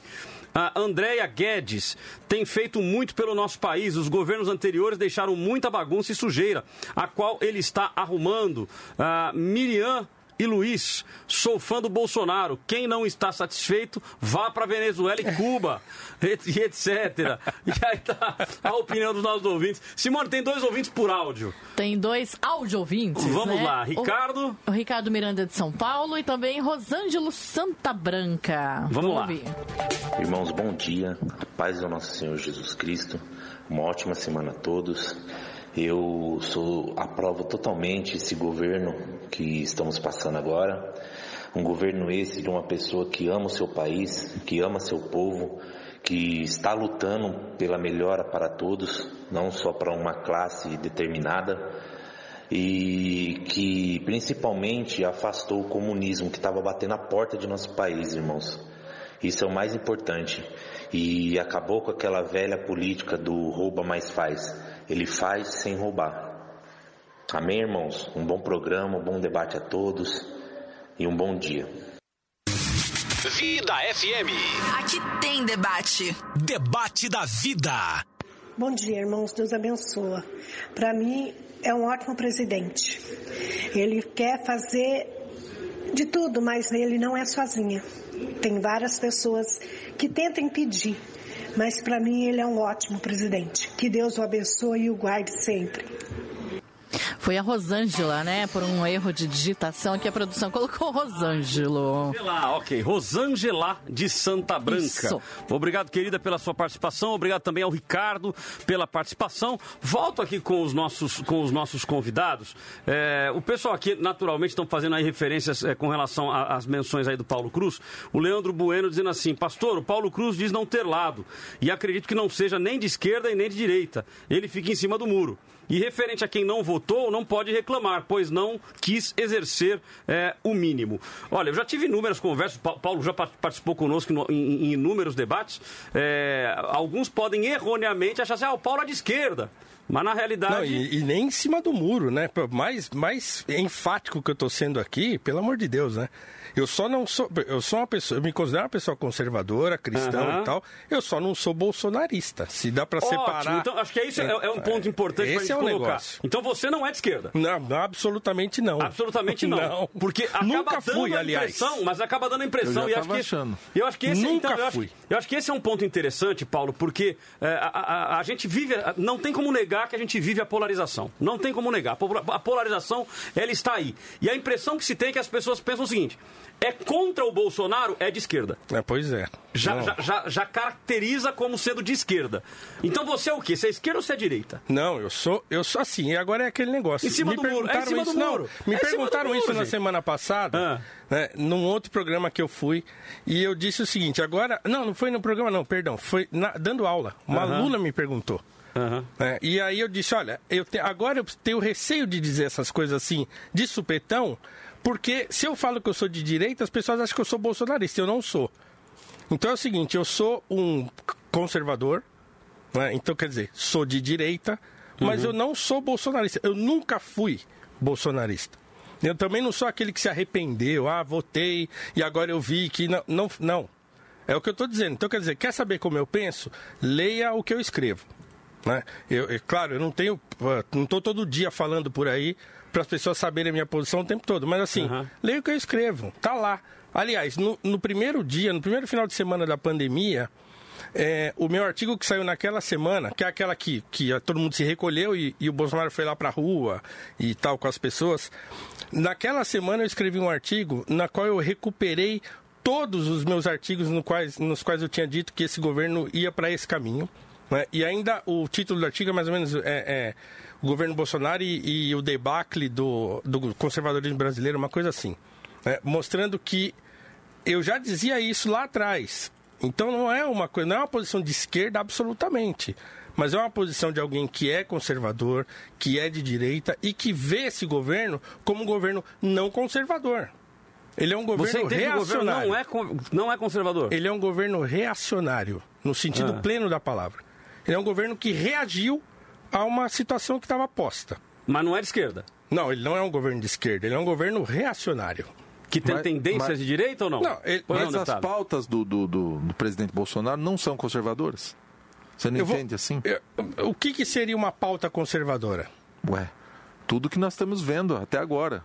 né? Por exemplo, eu sou professor. O que está acontecendo no MEC? E aí? Eu não acho que aquilo seja uma pauta conservadora. Não tem nada de conservador no método como o governo Bolsonaro conduziu a educação até agora, nesses quase dois anos. Nada.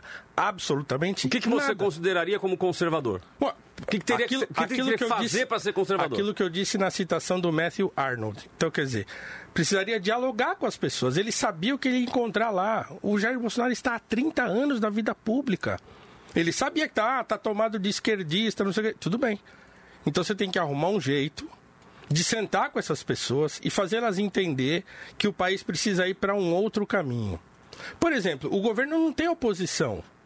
Ó, a gente está vendo aqui, pela opinião dos ouvintes e coisa e tal, o governo segue quase dois anos sem oposição. A esquerda está igual barata tonta, eles estão perdidos, eles não conseguem fazer oposição. Então, assim, se não tem oposição, por que, que o governo não consegue governar? Por quê? Porque ele é, ele é tensionado o tempo todo. O, o Valmir está conosco já? Já está conosco? O Valmir ele vai participar conosco, é a nossa participação especial de hoje.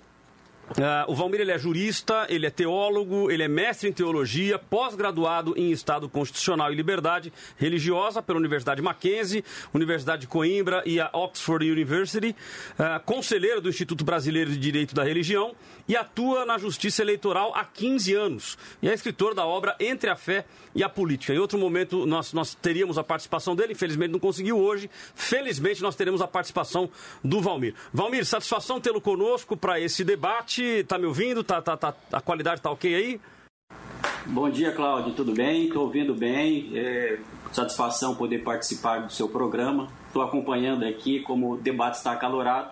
Desde início quero trazer a saudação, cumprimentar o Paulo Cruz, o Egnaldo e também o deputado Alex Maduro. É uma satisfação muito grande poder estar aqui tratando desse assunto de alta relevância para o país. Maravilha, querida. Satisfação é toda nossa. É, então, para termos o início da sua participação, é, eu vou lhe dar três a quatro minutos para que você, de uma forma sucinta, dê o seu posicionamento. Você entende, ou melhor, qual é a sua avaliação destes 600 dias do governo Bolsonaro, principalmente você que está envolvido aí nessa questão da fé e da política? É, é Cláudio, acho que a, trazer é, elementos iniciais para dar uma postura sobre o a perspectiva né, do governo Bolsonaro desses 600 dias, em poucas palavras, é sempre muito desafiador. O que nós precisamos considerar é realmente todo o cenário que ele encontrou o país ao, ao, ao assumir, um país que realmente estava ideologizado, né, com tendências de esquerda muito claras, é, condições econômicas muito ruins e depois nós tivemos aí realmente a questão da pandemia que de certa maneira é, tem influenciado diretamente na forma de fazer governo. Ao olhar todo esse cenário e tendo como ponto de partida, eu me assumo desde o início como alguém que é conservador em relação aos costumes, mas eu preciso dizer que é, a minha perspectiva aqui é a mesma perspectiva do Michael Oakeshott, que é um conservador, e ele destaca algo bem interessante, que um conservador ele tem que assumir uma perspectiva que é uma política de ceticismo, ou seja, entender que os governos são frágeis e, e têm limitações que podem errar. Eu não posso, mesmo sendo um cristão convicto, assumir uma política de fé, ou seja, depositar uma extrema confiança no governo. Acredito que nós precisamos avaliar o que há de positivo, valorizar isso, repercutir isso, mas ao mesmo tempo atuar como conselheiros e apontar o que há de errado. Penso que a nossa perspectiva aqui é avaliar gestão, não aquilo que a percepção pública tem dito acerca é, do governo Bolsonaro. E nesse ponto, eu imagino que a melhor, a forma mais sensata de nós fazermos a avaliação do governo nesses 600 dias é como cidadãos, como pessoas que querem o, bem para o país, é fazer aquilo que o, o, o sogro de Moisés fez, que foi Jeto, que deu um conselho ao ver que Moisés estava tomando um caminho errado em relação à sua liderança. liderança. Ou seja, ao fazer uma, ao, críticas pontuais ao governo, é, não é desmerecer o governo, mas é apontar aquilo que deve ser melhorado. E nessa perspectiva, penso eu que o governo acertou em muitos aspectos, notadamente as medidas de liberdade econômica, é, a questão da reforma previdenciária foi muito bom, a extinção de cargos públicos é bem interessante. Enfim, acredito que do ponto de vista da economia o governo tem andado bem. Agora, existem outros aspectos que realmente precisam ser apontados como alerta que é preciso é, avaliar e para é, corrigir o percurso. E eu aponto realmente, nesse sentido, a uma grande deficiência do ponto de vista da educação, é, ocasionada aí por vários fatores, notadamente a mudança, mudanças bruscas em relação ao comando. Se me perguntam agora, só para iniciar a nossa discussão aqui sobre a minha posição geral acerca do governo, é um governo bem intencionado, tem tentado fazer muita coisa, é, mas vários fatores têm prejudicado e até a forma de conduzir. Então, a minha percepção inicial é que é um governo regular até aqui, é, conforme tenho observado. E poderei expor as minhas justificativas para isso ao longo da, da minha participação, Cláudio. Maravilha. É, então, Valmir, fica conosco nessa etapa do debate, nesse bloco do debate, para falarmos sobre os assuntos. É, então, eu peço que coloque os quatro na tela. Nesse aquele, esse é aquele momento que eu não apareço. Os quatro debatedores estarão aí na tela para falarmos uh, sobre este assunto. E aí eu já jogo para vocês. O, o, o, Valmir ele fez uma posição aqui, no meu entendimento, bastante equilibrada, no sentido de se apresentar como conservador mas demonstrar que também nós não podemos simplesmente, ah, pelo fato de estar ao lado do presidente Bolsonaro, simplesmente dizer o seguinte: tudo que ele faz está certo. É, vocês concordam com esse posicionamento? Qual é o posicionamento de vocês? E aí ele entra no embate, no debate com vocês. Um de cada vez para não dar briga. Eu concordo sim com o Valmir. Eu acho que ele fez uma análise muito importante é, do, do, do, governo Bolsonaro, com muito cuidado, eu percebi isso, mas concordo com ele sim. É, é, a questão de você ser conservador também não quer dizer só sobre ideias políticas, né? O, conservadorismo ele traz algo é, é, é mais contra os movimentos revolucionários, progressistas. Eu acho que o conservadorismo na política é, ele é ruim o conservadorismo na política é ruim. Né? Porque ele tensiona demais. Mas a ideologia de cada um, como nós vemos o, o presidente Bolsonaro como um conservador, eu também me considero conservador, acho que pela forma que nós somos criados, hoje nós olhamos para a nossa vida e nós pensamos assim: olha, isso eu acho que não deve ser feito. Não, isso eu acho que não é por esse caminho. Então, a, a, a nossa criação conservadora de trazer valores valores. Isso que é importante nós colocarmos. O conservadorismo ele se preza muito em valores. As questões políticas são diferentes disso. Tem questões políticas que você tem que realmente abrir mão, até porque o pensamento do outro tem que ser levado em conta na política. Então, mas aí vem a pergunta, tem deputado. ideias porque... que você pode ter, Aham. sendo um progressista, que podem ser melhores que as minhas para a população lá na, na ponta. Entendeu? Então eu tenho que ter essa sabedoria, eu tenho que ter esse, essa moderação na política para entender. Eu cedo um pouco, você cede um pouco, até porque o pensamento não é único.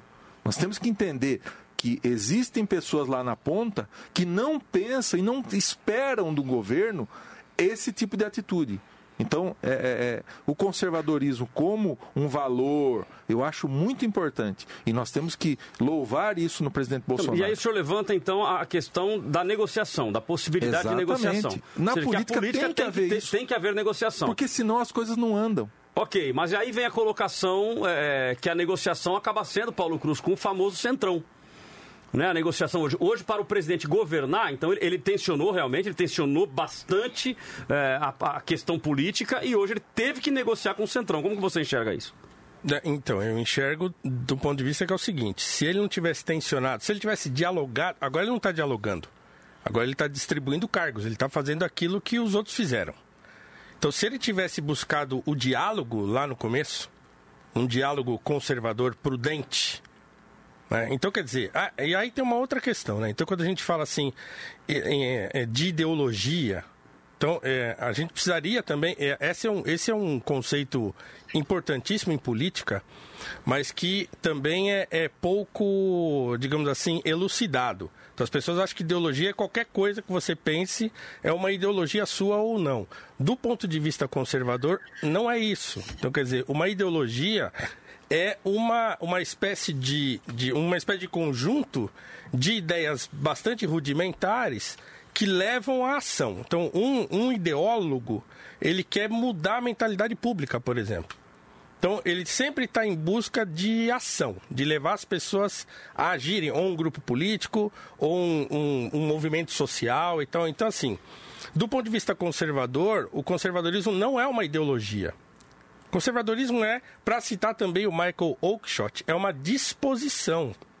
Então, um conservador, ele tem uma disposição conservadora. Por exemplo, de não se dar a roubos, né? de perceber a transitoriedade da vida, de perceber as falhas humanas. Então, Uhum. ele, é, ele é uma pessoa que ele olha para o passado, por exemplo, buscando referências, né? e ele olha para o futuro com um certo ceticismo, sabendo das nossas limitações. Então, partindo desse princípio, por que, que eu digo que o governo Jair Bolsonaro não é um governo conservador? Porque ele é justamente um governo reacionário. Ele é o oposto daquele governo revolucionário. Um governo revolucionário ele quer mudar o status social, ele quer mudar a ordem das coisas de uma vez. E o governo reacionário ele reage de modo impetuoso ou igualmente impetuoso, no sentido de mudar no sentido contrário. É, então, isso aí está muito bem explicado em várias obras, inclusive na obra do Oakeshott. Então, a política da fé, que o Oakeshott diz, é também pautada. Por exemplo, quando a gente diz assim, ah, o, o Jair Bolsonaro é o presidente que a gente pediu a Deus. Ou então, ah, porque ele só. Inclusive as pessoas dizem assim, olha, ele só não governa porque as pessoas não deixam. Agora, peraí, isso não é uma democracia? Ele não governa sozinho porque ele não pode governar sozinho. Então a impressão que dá é que as pessoas queriam um rei. Né? Um rei no sentido de uma monarquia É, Paulo, mas, absolutista. mas será que a gente não tem que olhar também de uma outra forma, a, a- a gente analisar a fala das pessoas, né? Porque quando fala assim, ó, ele não governa porque não deixam. Peraí, o que estão dizendo é assim, é, existem forças contrárias que não querem deixar ele governar por uma questão do status quo que tinham anteriormente, do poder que tinham anteriormente. É, não Sim, simplesmente obviamente. porque querem que ele mande sozinho. É, a gente sabe que vive numa democracia, mas ele não pode. Ele, ele, ele não está conseguindo governar porque forças além das normais acabam por uma questão ou de ideologia ou de, de necessidade de poder acabam não deixando. Mas deixa eu ouvir um pouco o Valmir também lá e o, e o qual que é o posicionamento deles. Essa, essa aproximação com o Centrão, vocês condenam? Vocês acham que está errado em termos de governo? É, é, vou, vou falar assim, é, é algo que talvez fosse natural de acontecer, né? É, eu acho que a gente também tem que, que levar em conta que mesmo para o Bolsonaro era, era algo novo, né? E, e, digamos assim, a proposta que ele, ele fez, a apresentação que ele fez, era realmente de se opor a muitas coisas que estavam aí. Né? Essa, era, essa era a proposta dele. E é óbvio que não ia, ser, não ia ser tão fácil. Agora, o fato dele recuar em alguns posicionamentos dele, em algumas negociações dele, também não significa que ele recuou em tudo. Né? Também não significa que o posicionamento dele foi que ele fez um, um retrocesso é, completo. É, eu, eu, assim, eu não tive a chance de falar, né? acabei ficando fora aí por causa de internet, aqui é menos, aqui é menos visibilidade, mas pelo menos aqui é mais segura a, a internet. Mas a gente entender assim que essa questão da ideologização é, sempre foi muito forte mesmo. E o que eu comecei a comentar e que, e que depois caiu é que o, o Bolsonaro entrou com um monte de especialista dizendo que ele jamais iria entrar, e, você, e o Bolsonaro entrou também com pesquisas de opinião que diziam que ele ia perder. Né? E o fato dele ter entrado contra a perspectiva desses especialistas, contra a, a, as próprias pesquisas, então começa, é, retrata uma coisa, retrata que você tem um, você tinha muita gente na política, 55% que votaram nele está aí, 55, aliás, 55% da população que não concordavam com, com as coisas como elas estavam e queriam mudança, né? É, e a, a, tendência desses 55% vai ser a, aprovar o presidente, mesmo quando talvez ele tome algumas, algumas decisões erradas. Né? É, sempre você vai ter esse, esse grupo maior que eu votei nele, e você hoje tem, inclusive, muito hashtag aí, né? É, estou com Bolsonaro, com Bolsonaro sempre, que reflete essa, esse sentimento. Eu apoiei e eu, eu sei eu sei que ele não vai fazer tudo certo, eu sei que em algum momento ele vai fazer coisas erradas, mas uma perspectiva geral é muito melhor do que aquilo que estava. É, o, o, deputado aqui, Valmir Nascimento, falou uma coisa assim, que é importante a gente ver, a questão da educação. Né? É, então, sempre se fala muito de educação, porque educação é sempre visto como o caminho para mudar as coisas, mas nós temos que pensar que você teve aí essa, se a gente pensar 12 ou mais anos de, de governo dentro de um estilo de educação, que a gente sabe que que tem cada vez privilegiado mais o ideológico em cima do, do, do que o aprendizado, e que não vai ser um, um, num só mandato que isso vai ser mudado. E o outro ponto que tem que levar em, em, em consideração é o seguinte: para mim, existe essa polarização ideológica, ela é muito forte e ela vai se fazer bem presente na questão da educação. E a partir da educação, na cultura, na mídia e muitas coisas. E talvez seja aí o, o, a ruptura mais difícil de fazer, mesmo que, a, que o conservadorismo ele, ele seja mais uma reação, né? ele realmente é mais uma reação do que qualquer outra coisa, mas ele tem que fazer uma reação muito forte, porque a coisa já tinha avançado é, de maneira intensa, né? Na verdade, assim, se você olhar até mesmo para o mercado de publicação de livros, hoje você começa a ter livros sobre conservadorismo, hoje você começa a ter é, é, informações sobre outros posicionamentos políticos, hoje você começa a ter jornalistas é, que, que acaba, isso que acontece na, na população, acontece no jornalismo também que eu acompanho, você tem jornalista que ele vai, qualquer erro do Bolsonaro, ele vai é, despejar tudo aquilo que ele, que ele pensa, né? E por outro lado, você hoje tem um contraponto bom, você tem, você tem comentaristas muito bons, você tem debatedores muito bons, que mostra o outro lado da, da situação. Então, é óbvio que Bolsonaro vai dar é, erros e acertos nisso aí, e quem votou nele vai aceitar esses erros e acertos, não porque vai querer justificar qualquer coisa, mas porque é, vai entender que para uh, romper em parte, pelo menos em parte, com aquilo que com aquele caminho que estava sendo tomado, é, precisa talvez algumas medidas um pouco mais firmes, mais radicais e, e, e ele, e ele vai tomar.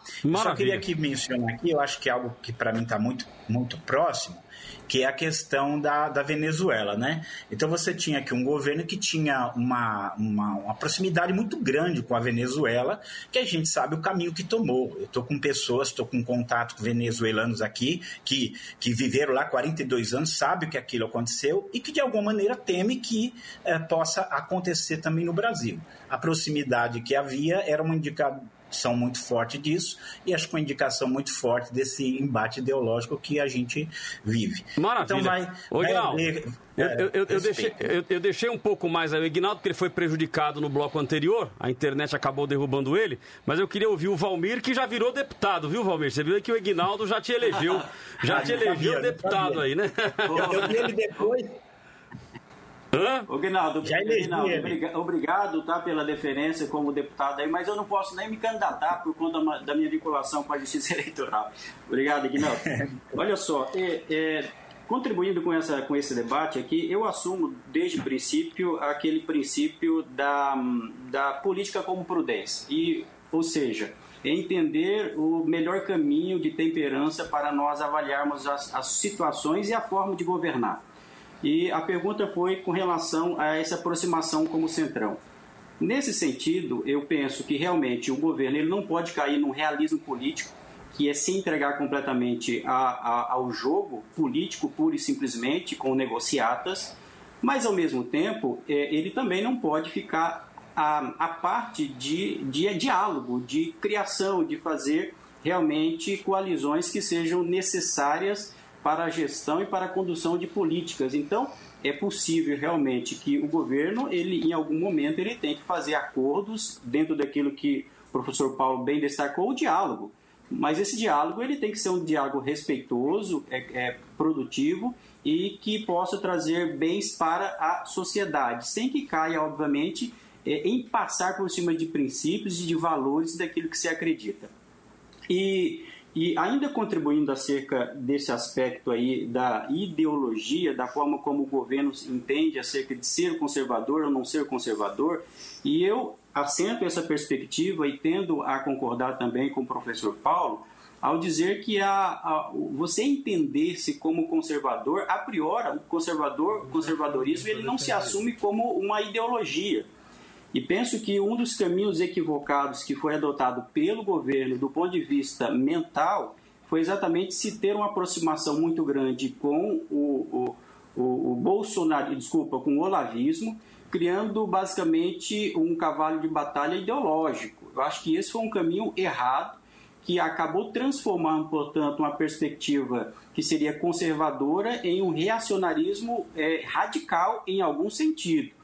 Penso que o próprio governo, nesse ponto, ele parou, freou e falou: olha, é, eu acho que preciso mediar isso daqui. Então, acho que precisamos entender o que é conservador, conservadorismo. É realmente, não é perspectiva ideológica, é uma perspectiva que valoriza a cultura, a tradição e os valores é, de uma determinada maneira. E trazendo isso para uma perspectiva cristã, e já que se trata de uma rádio cristã, para nós discutirmos política, nós precisamos ter isso como base. Qual que é a perspectiva mais adequada com a fé cristã? Eu não tenho dúvida que seja uma perspectiva conservadora no seu sentido tradicional. Eu entendo que a melhor perspectiva ela não se alinha com nenhuma ideologia. Por quê? Porque toda ideologia é uma forma de idolatria. É, o, o, o, se nós pegarmos a, a, a, as levarmos as últimas consequências, o liberalismo acaba sendo uma forma de idolatria. Se nós pegarmos o nacionalismo, acaba sendo uma forma de idolatria. E o cristão não pode adotar uma ideologia como uma forma de idolatria. E ao mesmo tempo, não pode, ou nós não podemos entender a política numa perspectiva escatológica, de esperança na política. A política tem uma, uma, uma função muito importante, que é uma função instrumental. E é por isso que nós precisamos encontrar né, essa avaliação sempre prudente daquilo que nós é, vemos na forma como os governantes estão conduzindo as suas ações. Maravilha.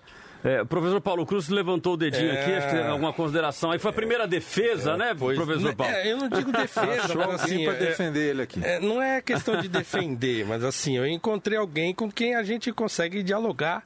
é, não nos extremos, né? Então, assim, eu concordo integralmente com o professor. Aliás, mais uma vez pedindo desculpas por ser autorreferente, mas eu escrevi três artigos, é uma série de artigos que eu chamei de Religião e Política, brevíssima reflexão, lá na Gazeta do Povo. O segundo artigo, especificamente, ele tem como imagem de capa o bezerro de ouro. Então, quer dizer, é, é, do ponto de vista da política, é, eu analiso essa aproximação, inclusive de nós evangélicos, com o governo Bolsonaro e o modo como as pessoas têm se comportado em relação ao governo. Realmente depositando no governo uma espécie de sentimento idolátrico mesmo. Ah, por que, que o, o governo ele não governa porque ninguém deixa? Ah, é o melhor governante do mundo. Ah, foi Deus que mandou o Jair Bolsonaro e não sei o quê. Então, eu tento analisar isso em três artigos em que eu tento mostrar que as coisas não são exatamente por aí. Uma, uma observação importante é que o, o professor Ignaldo fez algumas afirmações que me deixaram aqui bastante atônito do ponto de vista conservador, porque ele diz que precisa de uma reação muito forte em relação à educação, por exemplo. Então, quer dizer, uma reação muito forte não é conservadora. E nem também uma reação radical também não é conservadora. Então, em relação à educação, mais uma vez voltando, porque eu estou na educação básica, né? Assim, eu estou lá lidando com o adolescente, com aquele que está agora começando e tal. Então, é, é, era preciso e será preciso para qualquer governo que queira mudar os rumos da educação no país, primeiro, esquecer essa coisa da que é ideológico. Ah, porque a, a educação está voltada para a esquerda, não sei o quê. Esse é o menor dos problemas. Nós temos problemas estruturais na educação muito mais sérios e profundos do que a questão dos professores serem de esquerda. Muito mais profundas. né? E que também, de novo, há duas séries de artigos meus só sobre educação lá. Então, assim, é preciso tomar cuidado, sabe? A gente Maravilha, tá professor, a gente- ideologia ao isso. contrário. A gente, ô, mas, ô, ô, Ignaldo, nós temos que ir para o nosso intervalo agora por uma questão estrutural do programa. Então a gente vai para o intervalo e a gente vai continuar. Mas eu quero agradecer então ao doutor Valmir por ter participado conosco. Doutor Valmir, satisfação muito grande ter a sua presença.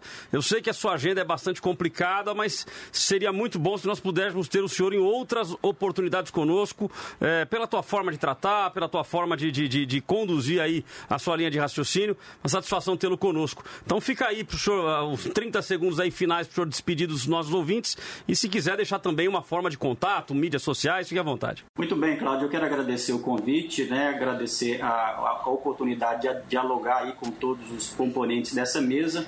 Acredito que esse é um debate bem enriquecedor, estou e me manterei à disposição da rádio, obviamente aí é, conciliando as nossas agendas. Eu acho que é isso, né? A minha perspectiva é sempre trazer uma discussão que ela não seja radical. Eu penso que nós que somos cristãos precisamos fazer uso de uma perspectiva profética da política. E o que, que é isso? É fazer como os profetas bíblicos o fizeram. Ele, quando encontrar algum erro, nós temos a responsabilidade cristã de apontar o erro quando há injustiça e desigualdade. E, ao mesmo tempo, reconhecer aquilo que há de bom no governo em relação a algumas condutas. Eu penso que esse seja o caminho mais ideal.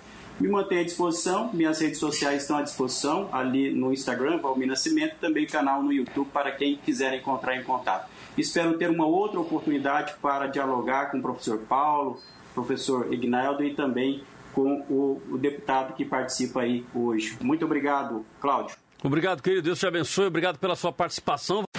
Se tem debate, se tem debate, tem vida.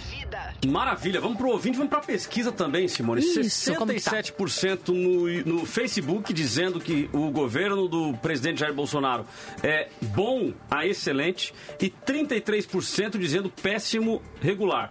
No caso do Instagram, 87 a 13. Então, 87 dizendo que é excelente e bom e 13% dizendo que é péssimo e irregular. Isso é a opinião Uhum. do nosso ouvinte. Vamos aos áudios. Vamos lá. O primeiro áudio é do Márcio, de São Paulo, e também a Maribel, de Taubaté. Vamos ouvi-los. Bom dia, Rádio Vida.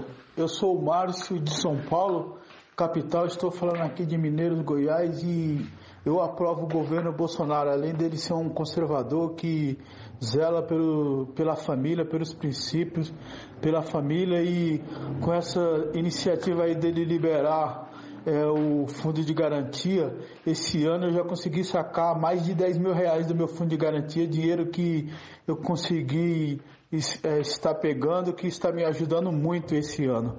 Amém? Então a minha, então, a minha opinião é aprovação ao governo Bolsonaro. Eu votei nele e, vota, e vou votar de novo.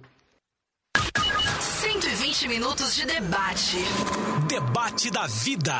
Eu acho que o povo não sabe votar. O povo não pesquisa e quando chega na eleição, a pessoa vai lá no chão, pega um santinho e fala: Ah, todo mundo está falando desse camarada, vou votar nele. Mas não sabe se ele é da direita, da esquerda e simplesmente vai votando. Então, essa é a minha opinião. Eu acho que nós temos que pedir sabedoria a Deus, sermos criteriosos e temos que saber votar, conhecer as pessoas, conhecer o histórico das pessoas. Presidente Bolsonaro é o jeito que ele é desde o início. As pessoas falaram que ele é uma pessoa extremamente grosseira em palavras, tá? Mas Deus pode mudar isso. O importante é que estamos tendo um país em meio à dificuldade, coronavírus, tudo eu fiquei admirado com essa ajuda emergencial. Não é muita coisa, mas tem ajudado muitas vidas. Bom, maravilha. Voltamos aqui com o nosso debate. O Paulo Cruz, ele, ele, ele ouve as considerações e fica assim, ó. Tá vendo? Tá vendo? Vai lá, Paulo Cruz. Você é começa. Por isso, é por isso é que a, a aprovação povo, aumentou, né? né? É, é por, voz do povo. É por isso que a aprovação dele aumentou. Aliás, no Mas começo isso, do nosso debate por, por aqui. isso o quê? No começo do nosso debate aqui foi citado o seguinte: olha, nunca o Nordeste tinha sido um, né? Tinha, uhum. o, Nordeste era lulista e coisa e tal. A gente sabe por que, que o Nordeste era lulista, porque vive lá uma situação muito complicada. E quer dizer, os políticos brasileiros têm uma, uma, uma péssima mania, e que não foi abandonada pelo jeito, de se valer é, dos pobres é, para poder é, adquirir popularidade e serem eleitos. Então, o caso dos, do, desse, dessa ajuda de 600 reais e coisa e tal, e as idas de Jair Bolsonaro ao Nordeste recentes e tal, provam isso. Mas, Paulo, que o que, você queria vez... que ele fizesse? Não, eu não queria que ele, ele fizesse. Ele como presidente, da... ele não, qualquer presidente da República. Não, não vai, o que eu tô dizendo não, é que... ajuda. Não, não, o que eu estou dizendo é que ele está usando politicamente isso. Só, é só isso que eu estou dizendo. E, e ninguém aqui vai negar. Ele está então, usando pergunta, isso então, mas politicamente. A pergunta que faz é essa. Político ele obviamente tem que fazer propaganda daquilo que ele fez. Se ele não fizer propaganda, Olha, eu, é óbvio, não, ele, vai eu concordo ele... com o Paulo por um, um simples motivo. Se você olhar as redes sociais do presidente da República, pouco você vai ver sobre isso. Ele falar sobre a, os 600 reais, por exemplo. Nem a mídia não, quase mas que não tava fala. lá, ele estava lá né? no Nordeste, Quando ele passeou, você vê notícias, no por exemplo, pessoas, no aí, Estadão, você vê falando do auxílio de 600 reais, uma notinha desse tamanho. E aí quando fala do Queiroz, você vê um negócio grandão. Ou seja, eles mostram o que eles querem mostrar. Não, mas não é isso que eu estou dizendo, deputado. Estou dizendo o seguinte, que se a gente pegar as notícias de duas semanas atrás, nós vamos ver o Jair Bolsonaro no ombro das pessoas lá no Nordeste, lugar que ele nem ligava, não ia lá. Mas ele foi dessa vez. Mas Liberou que que 600 pontos por e que foi que lá. ele não ia lá? Ele não ia lá porque ele achava que ele não precisava não, ir. Não. E agora ele precisa. Ele ir. era deputado federal, certo? Eleito pelo Rio de Janeiro. Né? Então, a base dele aí era o a Rio. base dele era o Rio de Janeiro. Ele não podia nem sair do Rio de Janeiro. Não, mas eu não estou dizendo né? no, na agora, época que ele era durante deputado. a campanha política, ele foi sim para o Nordeste. E agora está indo para o Nordeste porque ele sabe que é uma região que precisa, precisa da ajuda do Estado. Essa é a realidade. A Tem pergunta, um lugar que que, pergunta, precisa. Paulo, é se, assim, ah, ele não se vai? o candidato então vai para a periferia, é porque ele está atrás de voto. É só isso. Não, é, não deveria ser, mas Né? é. Então, mas a pergunta que faz é ele não vai? Então ele não vai, Paulo. Não, não, a questão não é ele ir ou não ir. Ah. A questão é quando ir. A questão é, ele ir agora é estratégico. Mas, mas, É Paulo, estratégico, mas, mas, Paulo, porque, quando, quando pessoas- eu pego, quando eu pego a minha esposa, por exemplo, e eu chego de manhã e dou um beijinho nela e faz um carinho dela, não é estratégico? Não, a vida vocês da, ouviram A vida as da pessoas. gente é estratégica. Nós acabamos de ouvir os ouvintes dizendo: ah, aquela ajuda, ó, já consegui sacar 10 mil reais, ah, não sei o quê. Então, essa... é isso que as pessoas querem. É isso que elas precisam. Mas- mas todos nós, infelizmente, Paulo, sim, nós infelizmente, não somos imediatistas. Ah, Infelizmente. não, agora você falou. Primeiro você falou assim, é isso que elas querem. Depois você falou assim, é isso que elas precisam. Não, então, veja bem. Se, o, se o governo, seja ele estadual, municipal, federal. Ele atende o anseio da população, então ele está usando isso para fazer Não, mas, mas veja bem, tô- é, é o anseio da população porque a, a nossa população necessita disso, Isso, infelizmente. precisa. A- agora, agora, esse governo foi eleito para acabar com isso. E até uma E não pra Não, ele- continuar. mas ele foi eleito para acabar com o quê? Com essa publicidade? Não, não, Não, para acabar com essa E olha, dependência que as ô, ô, pessoas Paulo, têm do Estado. Vamos, vamos mudar a análise então. Vamos para uma análise econômica, tá? É, vamos para uma análise econômica. Até para, eu não estou defendendo isso, mas para uma análise econômica. Eu, eu, eu estive nesse, nesses últimos dias, é, é, fui numa loja de móveis. Minha esposa queria trocar o sofá. O sofá tá lá, tadinho. Tem Surrado. anos já, tá surrado. A gente senta, a gente afunda nele, né? Então não tem jeito. Chegou um momento que precisou do sofá. É, ele já quebrou a perna, eu já virei ele. Eu, eu comprei até uma caixa de ferramenta para arrumar o sofá. Tudo bem, Né? tudo Já bem. Não precisa sofá, o quê? fazer essa... Fazer o drama, né? É, fazer esse drama. Porque isso é política, porque isso eu é política. É, e comecei esse a drama. procurar o sofá. Ou seja, eu estava procurando algo que atendesse a minha necessidade e que tivesse um preço legal, um preço bom e que eu conseguisse pagar.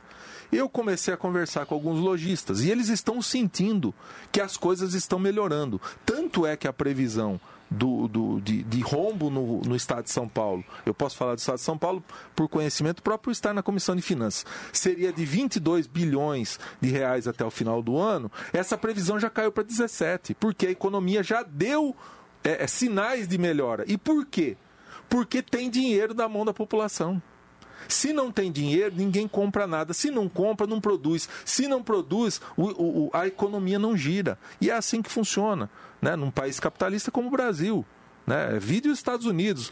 Nos Estados Unidos você vê pessoas deixando móveis na rua, pessoas deixando televisão na rua, porque eles vão para comprar um novo. E isso que gira a economia.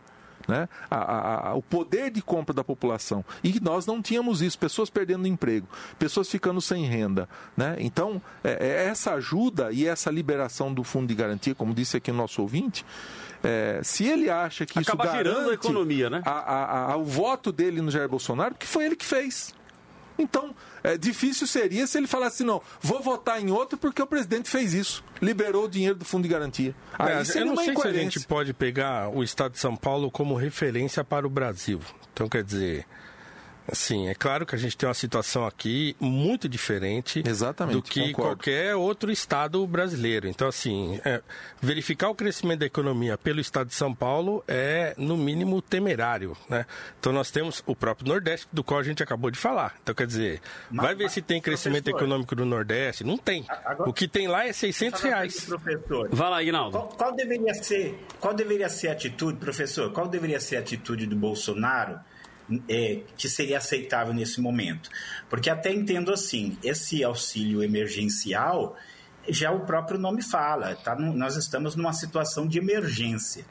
É, se ele não fizesse, com certeza ele teria críticos de todos os lados mostrando um, um descaso, uma despreocupação. E, e a atitude dele, inclusive do auxílio emergencial, não, não houve muita oposição, porque as pessoas viram que isso era necessário. Se isso vai trazer bônus político para ele, é impossível que ele. ah, Eu não vou, não vou fazer isso porque vai me trazer bônus político e não é o que eu quero. Não tem como agir diferente, né? Não, é, é assim. é, o problema é que nós estamos avaliando duas coisas diferentes. Né? Nós estamos avaliando a necessidade que existia de, das pessoas receberem algum auxílio e o uso que o Bolsonaro está fazendo disso. Então, por exemplo, a proposta inicial do auxílio emergencial era de 200 reais. Se olhar as notícias lá do comecinho, né, o governo federal queria dar 200 conto. É, o Congresso aprovou uma proposta de 600 reais. É, na, na- na- na verdade não. Na verdade, é, é- é, o, o governo Bolsonaro falou em 200 reais. Aí o Rodrigo Maia, presidente, começaram a falar em 500 e aí o governo foi lá e deu 600. Bom, certo? Então, Ok. então, quer dizer, essa coisa, ah, o governo, o Bolsonaro fez. Não, o Bolsonaro não fez. Né? O, o Congresso se alinhou com o Executivo e o Legislativo se alinharam e criaram um auxílio de 600 reais. Então, foi um trabalho conjunto, certo? Do jeito que tem que ser, sempre. Ótimo. Né? Então, assim, é claro que ele, tá, ele, ele jogou isso tudo na conta dele, as pessoas, inclusive, estão falando isso. Porque ele aprova e aí ele vai lá, corre mas, lá mas, pro mas, Nordeste. Paulo, mas, mas eu acho que a gente, acaba- a gente não acaba vivendo, meio que uma utopia, porque todos os governos não fazem isso? Não. É claro que todos os governos exceção? fazem isso, mas Isso o não problema é, os governos devem fazer isso? A nossa, a nossa pergunta é essa. Ué, mas se a gente pegar o próprio Cristo, o que ele veio fazer aqui na Terra, então ele fez propaganda dele? Porque quando o Cristo esteve aqui, ele não falou, olha, lá no céu vai ter uma terra Não, que manda leite e mel cruz. e tal. É, não, tanto ele ok. fez, ele fez a propaganda, Ok, ele mas- fez, entre mas- mas aspas, fez a errada, que ele morreu na cruz. Não, mas por que fez a propaganda errada? É o contrário, era o que tinha que se cumprir. Não, então que ele fez tô- a propaganda Não, certa. peraí, nós- nós- e aí tá, e aí tá lá pera, pera, pera, registrado pera, que- que pra não- que hoje as pessoas estão... que hoje não todo mundo peque a por heresia, que eu não peque por heresia. Do ponto de vista de quem estava lá vivendo e observando, Uhum. aquelas pessoas gritando solta o Barrabás, certo. significa que ele estava fazendo propaganda errada, do ponto de vista de quem estava observando. Tanto é que ele foi crucificado. Então eu estou dizendo o seguinte. É, mas aí se a gente for do ponto- teologia, aí, aí, aí, aí, Por aí, isso, aí, é, vai mas, pra quem- outra mas questão. foi você que trouxe a teologia para a conversa. Então, Sim, assim, mas colocando a teologia na conversa, a gente vai levar em consideração que calvinismo e arminianismo não era a vontade de Deus que isso acontecesse para que ele fosse crucificado. Não, tudo Aí bem, mas não fui eu que linha. falei disso. Você que trouxe o Jesus Cristo assim, ó. Do Sim, ponto de mas de quem está olhando. o que eu estou dizendo é que queira ou não, a Bíblia está registrada e a Bíblia não deixa de ser uma propaganda. É a forma de nós entendermos quem fez, quem deixou de fazer, quem é Deus, quem é o diabo. Não, tudo bem, mas não é disso que nós estamos falando, né? Ô Paulo, só, só um dado aqui, só um Deixa- dado deixa aqui. eu só- eu queria uma. Deixar eu queria uma oportunidade só para dar uma, uma palavra para o pro professor Paulo Cruz, é, da questão que eu falei da reação, inclusive na, na educação, né? E aí também pega essa ideia que, a- que, que normalmente se apresenta, que o Bolsonaro ele se alinhava mais com as ideias cristãs do que outras pessoas. Eu, eu para mim, e acho que para muita gente, é óbvio que ele não é o cristão exemplar, não, não é isso também que a gente espera dele. A gente não quer que ele seja um pastor, né? A gente quer que ele seja o presidente. Mas vou falar assim, um, um ponto da educação, você mesmo reconheceu hoje, você tem um número muito grande de esquerdistas na educação, e, e se é assim, você vai ter uma tendência para esse lado, né? Uma tendência às vezes muito forte. Mas eu ia mencionar assim, um caso que eu acho que é muito sério, que é a questão, por exemplo, da ideologia de gênero. Lá no, no- no- mais ou menos em 2010, eh, eles tentaram colocar a, a ideologia de gênero no Plano Nacional de Educação. Eh, naquela ocasião, muitos pais se manifestaram, muitos eh, órgãos se manifestaram para que isso não acontecesse, não entrou. Eh, isso em, em nível fe- federal. E aí eles jogaram isso para o nível mais estadual, municipal, havia votação, se podia, se não podia, que isso é estratégia. E depois, mesmo naqueles lugares, naquelas cidades, naqueles estados, onde a opção era que não tivesse ideologia de gênero, você começa, continua tendo ah, o próprio MEC fornecendo livros ah, que defendem a ideologia de gênero. Para nós, cristãos, na maioria das vezes, isso é um ponto muito ruim, muito negativo, antifamília, eu não quero que meu filho tenha isso. E só que você acaba tendo isso num alto grau, em todos os níveis da educação. Então, assim, você tem um, um- você tem um, um presidente que não aprove isso, você ter um, um ministro da, da educação que não aprove isso, que não compactue com isso, e que de, de alguma maneira tome medidas que impeçam isso, para nós é vantagem, porque na verdade o que eu quero dizer é que a gente está numa luta, é, é, numa luta ah, assimétrica, porque já estão muito tempo trabalhando na educação, fomentando a educação, com ideias bem contrárias àquelas que nós temos. E hoje, se você não, se você realmente não se posicionar com firmeza, você não consegue mudar o quadro, né? Ô, Se- Aguinaldo. Se, posicionar com firmeza não é agressão, não é nada disso. Eu vou, eu vou considerar a sua fala já como a sua consideração final. Se o pessoal quiser fazer contato com você, porque hoje não deu tempo de fazer quase nada. né? Os nossos É. quadros aqui morreram todos. Então, se o pessoal quiser fazer contato contigo, quais são as mídias sociais? Na, na- no Facebook, Ignaldo Hélio de Souza, Instagram, Instagram, Ignaldo Hélio e no meu canal Missão Atenas. Maravilha, querido. Muito obrigado. Paulo Cruz, suas considerações finais. Um minutinho, querido. Me perdoe, mas o tempo já foi. Agora eu olhei o relógio aqui e já foi. Bom, vamos lá. Bom, Moro fora, certo? Combate à corrupção está seriamente comprometido. Recriou ministérios, não privatizou nada. A educação tá essa bagunça, vários ministros aí e tal. É, nós estamos sem ministro da saúde. Tem um ministro interino lá no meio de uma pandemia. é, e houve uma debandada do Ministério da Economia. Então é isso. O governo Jair Bolsonaro hoje é isso. Façamos a propaganda que quisermos, mas os fatos não podem ser negados. É, então é isso. A minha avaliação é ruim. Não é um governo conservador em nenhum aspecto. Ele é um governo que chegou reacionário e agora ele é um governo que negocia cargo, negocia e volta é, algumas casas a fazer aquilo que outros governos também faziam, é, traindo, inclusive, os seus eleitores mais atentos. Né? Então as pessoas estão achando que, não, porque, porque ele está fazendo, me deu 600 conto, tá tudo liberado. Não, não está não. Então a coisa está meio esquisita, é melhor a gente observar isso aí melhor. Maravilha. Redes sociais, professor? É, Paulo Cruz PHI, Paulo Cruz PHI, tanto no Instagram quanto no, é, no Twitter. E não esqueçam, cursospaulocruz.com.br, o meu curso lá sobre racismo no Brasil, numa perspectiva conservadora, numa perspectiva liberal, tentando rediscutir o problema para tirar a ideologização que há nessa discussão. Obrigado. Maravilha. Obrigado pelo convite. Deputado, um minuto para suas considerações finais. Pastor Cláudio Apolinário, muito obrigado pelo convite aqui na Vida.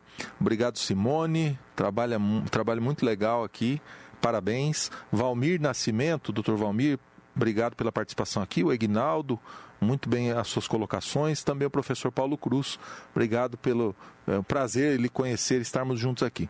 Eu faço avaliação é, um pouco contrária ao nosso colega aqui, Paulo Cruz. Eu acho que o governo está acertando, é, está conversando, está tentando dialogar de alguma forma para que as coisas avancem ainda mais no Brasil. Nós avançamos muito por tudo aquilo que está errado no país e eu acho que nós estamos vendo a cada dia as coisas melhorarem e eu quero crer em Deus, que nós estaremos juntos trabalhando por um Brasil ainda melhor. Você aí, na sua casa, no seu bairro, no seu, na sua cidade, no seu estado e no seu país. Todos nós temos uma parcela para a melhoria do nosso Brasil.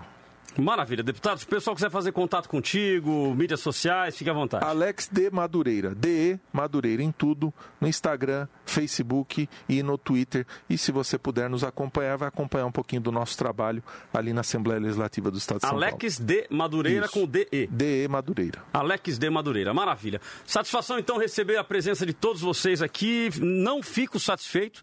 Quero que vocês voltem. Eu quero né? A, a, a, eu quero voltar. Isso, quero que vocês voltem aqui para ter mais participação. Hoje o Paulo Cruz dominou o debate. Pá, meu é. Deus do céu. Brincadeira. Meu Deus do céu. Mas satisfação. Eu falo que fazer oposição é mais fácil. É mais fácil, né?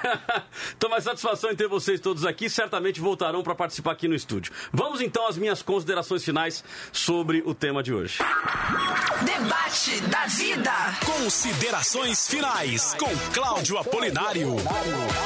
Bom, queridos, falar de Jair Bolsonaro é sempre polêmico, né? Porque o presidente Jair Bolsonaro, desde o início eh, da sua administração, eu vou até ser um pouco mais radical, antes da sua administração, no período de eleição, ele já foi bastante polêmico e foi essa polêmica que, inclusive, o levou à presidência da República. Neste período que ele está aí, 600 dias de governo, ah, é impossível nós não compararmos. O comparativo, ele é o que nos baliza até para a gente saber o que é bom e o que é ruim. A gente só diz, olha, isto é bom comparando com alguma outra coisa que a gente não achou boa. E aí, automaticamente, esse comparativo faz com que a gente tenha os pesos. Né? Ótimo, excelente, e, é, regular, ou seja, está na média. Então, ah, o comparativo é impossível nós não utilizarmos ele. E fazendo um comparativo com os governos anteriores, não há como se duvidar, ou, ou não há como, como se discutir que o comparativo, ele não fica obrigatoriamente no campo daquilo que se fez, daquilo que se realizou. O que se fica hoje é um comparativo com aquilo que não fez, comparado àquilo que a gente achava terrível nos governos anteriores, que era a questão da corrupção. A corrupção, as ideologias de gênero, todas essas coisas que conflitam e não tem como é, fugir disso. Estamos falando com um público eminentemente cristão. Falando com cristãos, é natural que a nossa avaliação e o nosso conservadorismo ele vai estar balizado por estas coisas. Não, peraí, aprova o casamento homossexual? Aprova ou não aprova? Não, se aprova ou se defende ou se não defende, passa a ser um comparativo. Ah, a questão é, da corrupção, da roubalheira. Aborto. Passa a ser um comparativo. Aborto, passa a ser um comparativo. Então não tem como nós não compararmos, nós comparamos. E com base nesta comparação, a minha avaliação também é de um governo do bom para o ótimo. É claro que eu não sou cego e o que infelizmente muitas pessoas são, ao ponto de passar a mão na cabeça do presidente para tudo que se faz. Eu acho que este é o, é, é o, equilíbrio que nós temos que ter. Infelizmente, é, não há como negar, o Paulo Cruz aqui falou sobre idolatria, e não há como negar que tem pessoas que se tornaram idólatras do presidente Jair Bolsonaro. Meu amigo falou alguma coisa contra o presidente da briga de família. As pessoas entram numa guerra violenta porque não, não, falou do ungido do Senhor, se tornou ungido do Senhor. E não é assim. Nós precisamos entender que é homem como nós somos, é falho como nós somos, é, e que naturalmente, se nós colocarmos ele num pedestal, amanhã a decepção vai ser muito grande. Então é importante nós entendermos que todo governo é instituído por Deus. Nós oramos pedindo a Deus que nos desse um governo que estivesse alinhado, obviamente, com os nossos anseios, com os nossos preceitos, e cremos que está lá um homem. Se foi Deus ou não que colocou, se é, é, é, é o rei que nós pedimos ao Senhor, a própria Bíblia diz: toma cuidado, você ficar pedindo muito rei, cuidado, porque depois você vai dizer, aí, pedi. Então toma muito cuidado com isso. Agora, que nós precisamos orar pelo nosso presidente, orar pela nossa nação e entender que a pesquisa ela reflete a realidade, ou seja, ela está refletindo o que está por aí, o que as pessoas estão defendendo, o posicionamento das pessoas. Ah, mas é imediatista, porque queira ou não, bancou. Bom, é o que o governo do PT fez a vida inteira. Bancou com o Bolsa Família, a gente chamava de compra de votos. Hoje a gente vai. Quem é a favor do presidente não vai dizer que é compra de votos. Vai dizer que ele está indo bem. Não, fez bem lá, deu auxílio. Então agora deixou de ser compra de votos. Então isso é um contraponto que a gente tem que fazer. Mas que queira ou não, a propaganda ela é normal e ela é legítima, ela é legítima. Eu entendo que o nosso presidente está indo bem, tem as suas falhas. Eu diria assim, que se o presidente parasse de, de, de, de, de parar ali no cercadinho, parasse de falar com a imprensa colocar só o. Como é que chama o assessor, não é assessor de imprensa, como é que fala lá o, o que fala em nome do, do governo? Me Secretário de Comunicação? É, é, o porta-voz. O porta-voz. Agora vai tudo pelo porta-voz da presidência. Talvez nós tivéssemos um governo com menos contradições. Infelizmente, como o presidente ele tem esse jeito explosivo, ele vai para a mídia, fala o que quer e aí vira esse rebu violento. Agora, se eu for comparar com os anteriores, eu sinceramente agradeço a Deus porque eu creio que nós estamos pelo menos no caminho certo. Vão ter coisas ruins? Vão ter coisas que nós não concordamos? Vão, mas estamos indo para o caminho certo. Obrigado pela sua participação, que Deus te abençoe. Uh, nós não buscamos no debate uh, nenhuma concordância efetiva, nós queremos dar sim voz ao contraditório, entendemos que isto é bom para o debate e entendemos que em tudo Deus acaba sendo glorificado quando nós temos equilíbrio em tudo aquilo que nós fazemos. Deus te abençoe, muito obrigado. Você ouviu o debate da vida com Cláudio Apolinário.